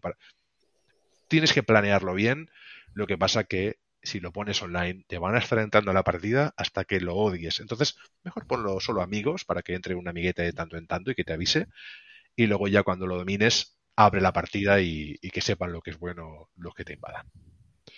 Pero el multi está bien, pero si eres de invadir, ¿de acuerdo? Es como, tarda mucho, no es muy dinámico, no es un multiplayer, es como asimétrico, porque además a quien invades, ya te digo, está luchando contra la IA, tú si haces lo de mimetizarte, la IA no te reconoce y por lo tanto estás luchando contra un tío que además está luchando contra 50.000 minions y el jefe que pertoque. O sea, el que, está, el que es invadido, según cómo, tiene las de perder. Pero si sabes defenderte, poner minas y torres. Es como el, nivel eh, hardcore, ¿no? El nivel eh, dificultad pesadilla. Yo con lo de las torretas ha sido definitivo. He puesto torretas en tres esquinas, he monitorizado, he dejado que me vieran en una zona para que ella se acercara y cuando le han pillado las torretas, porque claro, estaba escondida y se veía una sombra muy difuminada, pero cuando le ha empezado a disparar las torretas, pues yo ya solamente he tenido que ajustar y... Bueno, entonces, ¿recomiendas eh, Deathloop o...? Lo recomiendo. Pero si no lo ves, que está entusiasmado. Me encanta el juego, pero sí que hay un pero. Eh, es al ser un loop temporal, de acuerdo, te puede llegar a cansar. Es decir, es un juego que tampoco te va a dar mucho más. Los niveles van a ser los mismos y los enemigos que están difuminados suelen estar en las mismas zonas, por lo que sí que es verdad que cambia algún detalle. Y la historia que te cuenta o el objetivo que tienes es distinto según la hora que vayas. Pero es que probablemente en otra hora donde no hay misiones no vas a ir. Por lo tanto, tampoco es tan variado. Es decir, no es que vaya yo por la mañana y no, va a haber los enemigos, pero no hay la misión principal e ir a esa hora no te va a habilitar nada. Tienes que ir a cada hora que corresponda a cada jefe para terminar esas misiones. Y esas misiones te habilitarán pistas para otras más. el día maestro es conseguir todas las muertes en el orden correcto para romper el bucle y así terminar de al loop. Claro, como historia, probablemente en 5 horas, si fuese todo lineal, ya la tendrías hecha. Esto es como la película aquella, o sea, no sé cómo se llamaba, que empezaba por el final y todos los fragmentos, pero realmente si la ves en línea es una película que tampoco tenía mucho más. Lo bonito era verla, o bonito o interesante era verlo al revés. Esta fórmula está bien porque hace el juego más interesante, lo hace divertido. La hora de rematar y matar es fantástico.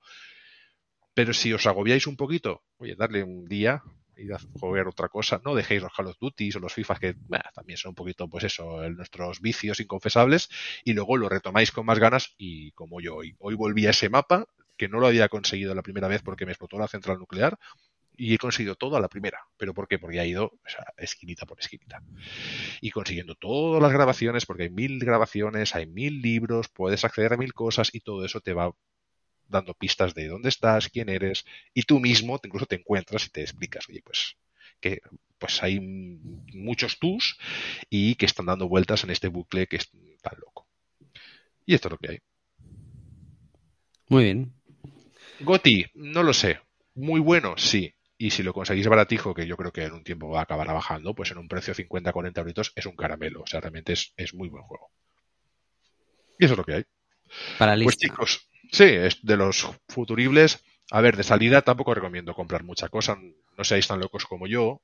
Pero, pero bueno, si realmente lo que veis, si veis algún gameplay os convence, pues eso. Lo que pasa que al final son cuatro mapas. O sea, son cuatro zonas eh, con la gracia de los horarios. Eh, nosotros hemos llegado al final. Os recordamos que desde Toshi Games y la Liga Canaria de Videojuegos eh, hay un evento el día 9 de octubre en el que habrá una final de Valorant, si lo digo mal me corriges, Josué, y además habrá una gala conmemorativa, no, que en eh, homenaje para que toda esa gente que lo está pasando tan mal en La Palma, más que un homenaje es un apoyo y una ayuda a toda esta gente y que, bueno, pues todo lo que se recaude será en beneficio de estas personas que lo han perdido todo o casi todo. Eh, esto lo podrán ver en Toshigame en directo, ¿verdad? Sí, en Twitch, en Toshigame TV, en Twitch, el 9 de octubre a las 8 de la noche. Eh, la cuestión aquí es que no se olvide eh, La Palma, ¿no? que es un poco el, gran temor que tenemos aquí los canarios, ¿no? de que la moda pase y se olviden de la realidad y del mundo real y de lo que está pasando la, las familias palmeras. Así que hay que estar ahí, hay que estar apoyando, eh, viendo, donando. Eso sí, siempre a través de los eh, cauces oficiales que pone a disposición el Ayuntamiento de los Llanos, de Aridane, que son los, la cuenta bancaria que pondremos, y aportando pues lo que puedan y en la medida que, que les sea posible, ¿no? cualquier ayuda es bienvenida, por pequeña que sea, porque la ayuda siempre es ayuda, no hay ayuda pequeña ni grande, sino es apoyar a gente que lo necesita. Sí, me gustaría también decir una cosa, si hay eh, streamers, influencers, eh, industria del mundo de los eSports o del videojuego que se quieran sumar a esta iniciativa, que, lo hagan, pueden contactar conmigo a través de Toshi Game, info.toshigame.com y, que se sumen. Ya hay varias empresas, hay varias iniciativas paralelas a esta, eh, pero bueno, toda ayuda es bien recibida. Y si no, a este hombre lo podéis buscar también a través de LinkedIn, también os podéis buscar a nosotros, pero bueno, que a Josué Duarte en LinkedIn es bastante activo, comparte todos sus trabajos, eh, Instagram, es decir, que puedan hablar con él y oye, pues mira, me apetece colaborar o aportar, o, oye, mira, soy tal, eh, somos, somos, tal, y qué podemos aportar, ¿no? ¿En qué te podemos ayudar? Pues todo esto, pues a través de sus redes o las redes de Toshi Game TV, o incluso si queréis hablar con nosotros Sector Gaming, pues somos un canal directo para que Josué os pueda indicar. Nosotros nos despedimos hasta la semana que viene, que tendremos también a Carles ya con una conexión decente de Internet de, este, este, siglo. Cruza, cruza, los dedos, que paso de, ir con el, 3,5G, porque no llega a 4, a, en principio a, un giga de, fibra, aunque sea de forma temporal. Veremos cuánto tiempo estoy aquí. Pero bueno, ya veremos un poco más. Me veréis eh, que me muevo en, en, 30 FPS o en 60 FPS. Ahora estás a 10, yo creo, ¿eh? Entre, 10 y 5 y 10, ¿no? Sí. Bueno. Pues, pues, pues sí, sí. La semana que viene que Carlas tendrá una conexión decente, que desde que hemos vuelto de vacaciones pues hemos tenido la vida 1.0, que al final nos movemos, nos trasladamos, cambiamos cosas y obviamente hasta que eso se queda establecido pues es difícil de, decidir. En fin, han sido dos horas muy divertidas, os agradecemos todo y chicos, yo me despediría dejando de fondo ese flyer que creó Josué para todo este evento, que la gente lo pueda ver y encomendando a la gente que ese 9 de octubre estén pendientes de Toshi Game y la semana que viene, pues obviamente también de Toshi Game, que tendrá su programa regular, que es esta misma semana el viernes, y nosotros todos los lunes empezar la semana con buen pie, hablando de videojuegos y de la actualidad y a veces también cosas un poquito más antiguas. Gracias por estar ahí. Le damos a la V, chicos, y dejamos que se vea el flyer. Nos escuchamos igual, ¿eh? ¿eh? Aquí tenéis la, el flyer, podéis buscar información en ligavideojuegoscanaria.com o si en nuestras redes sociales y a través de nuestras redes también, donde os podéis suscribir y hacer que nuestro podcast también crezca. Yo he estado intentando llevar esta Enterprise, soy Xavi Capa y han estado con nosotros Sandro, que se ha ido un poquito antes, Sandro Tecnofanés, Carlos Zetay, que está por ahí, y el crack, el que nos ha acompañado por primera vez en este programa, José Duarte, responsable de esta gala y este torneo de Valorant. Hasta la semana que viene. Gracias. Y recordad que si sois de juegos... Oh, sois de sector gaming. Hasta luego.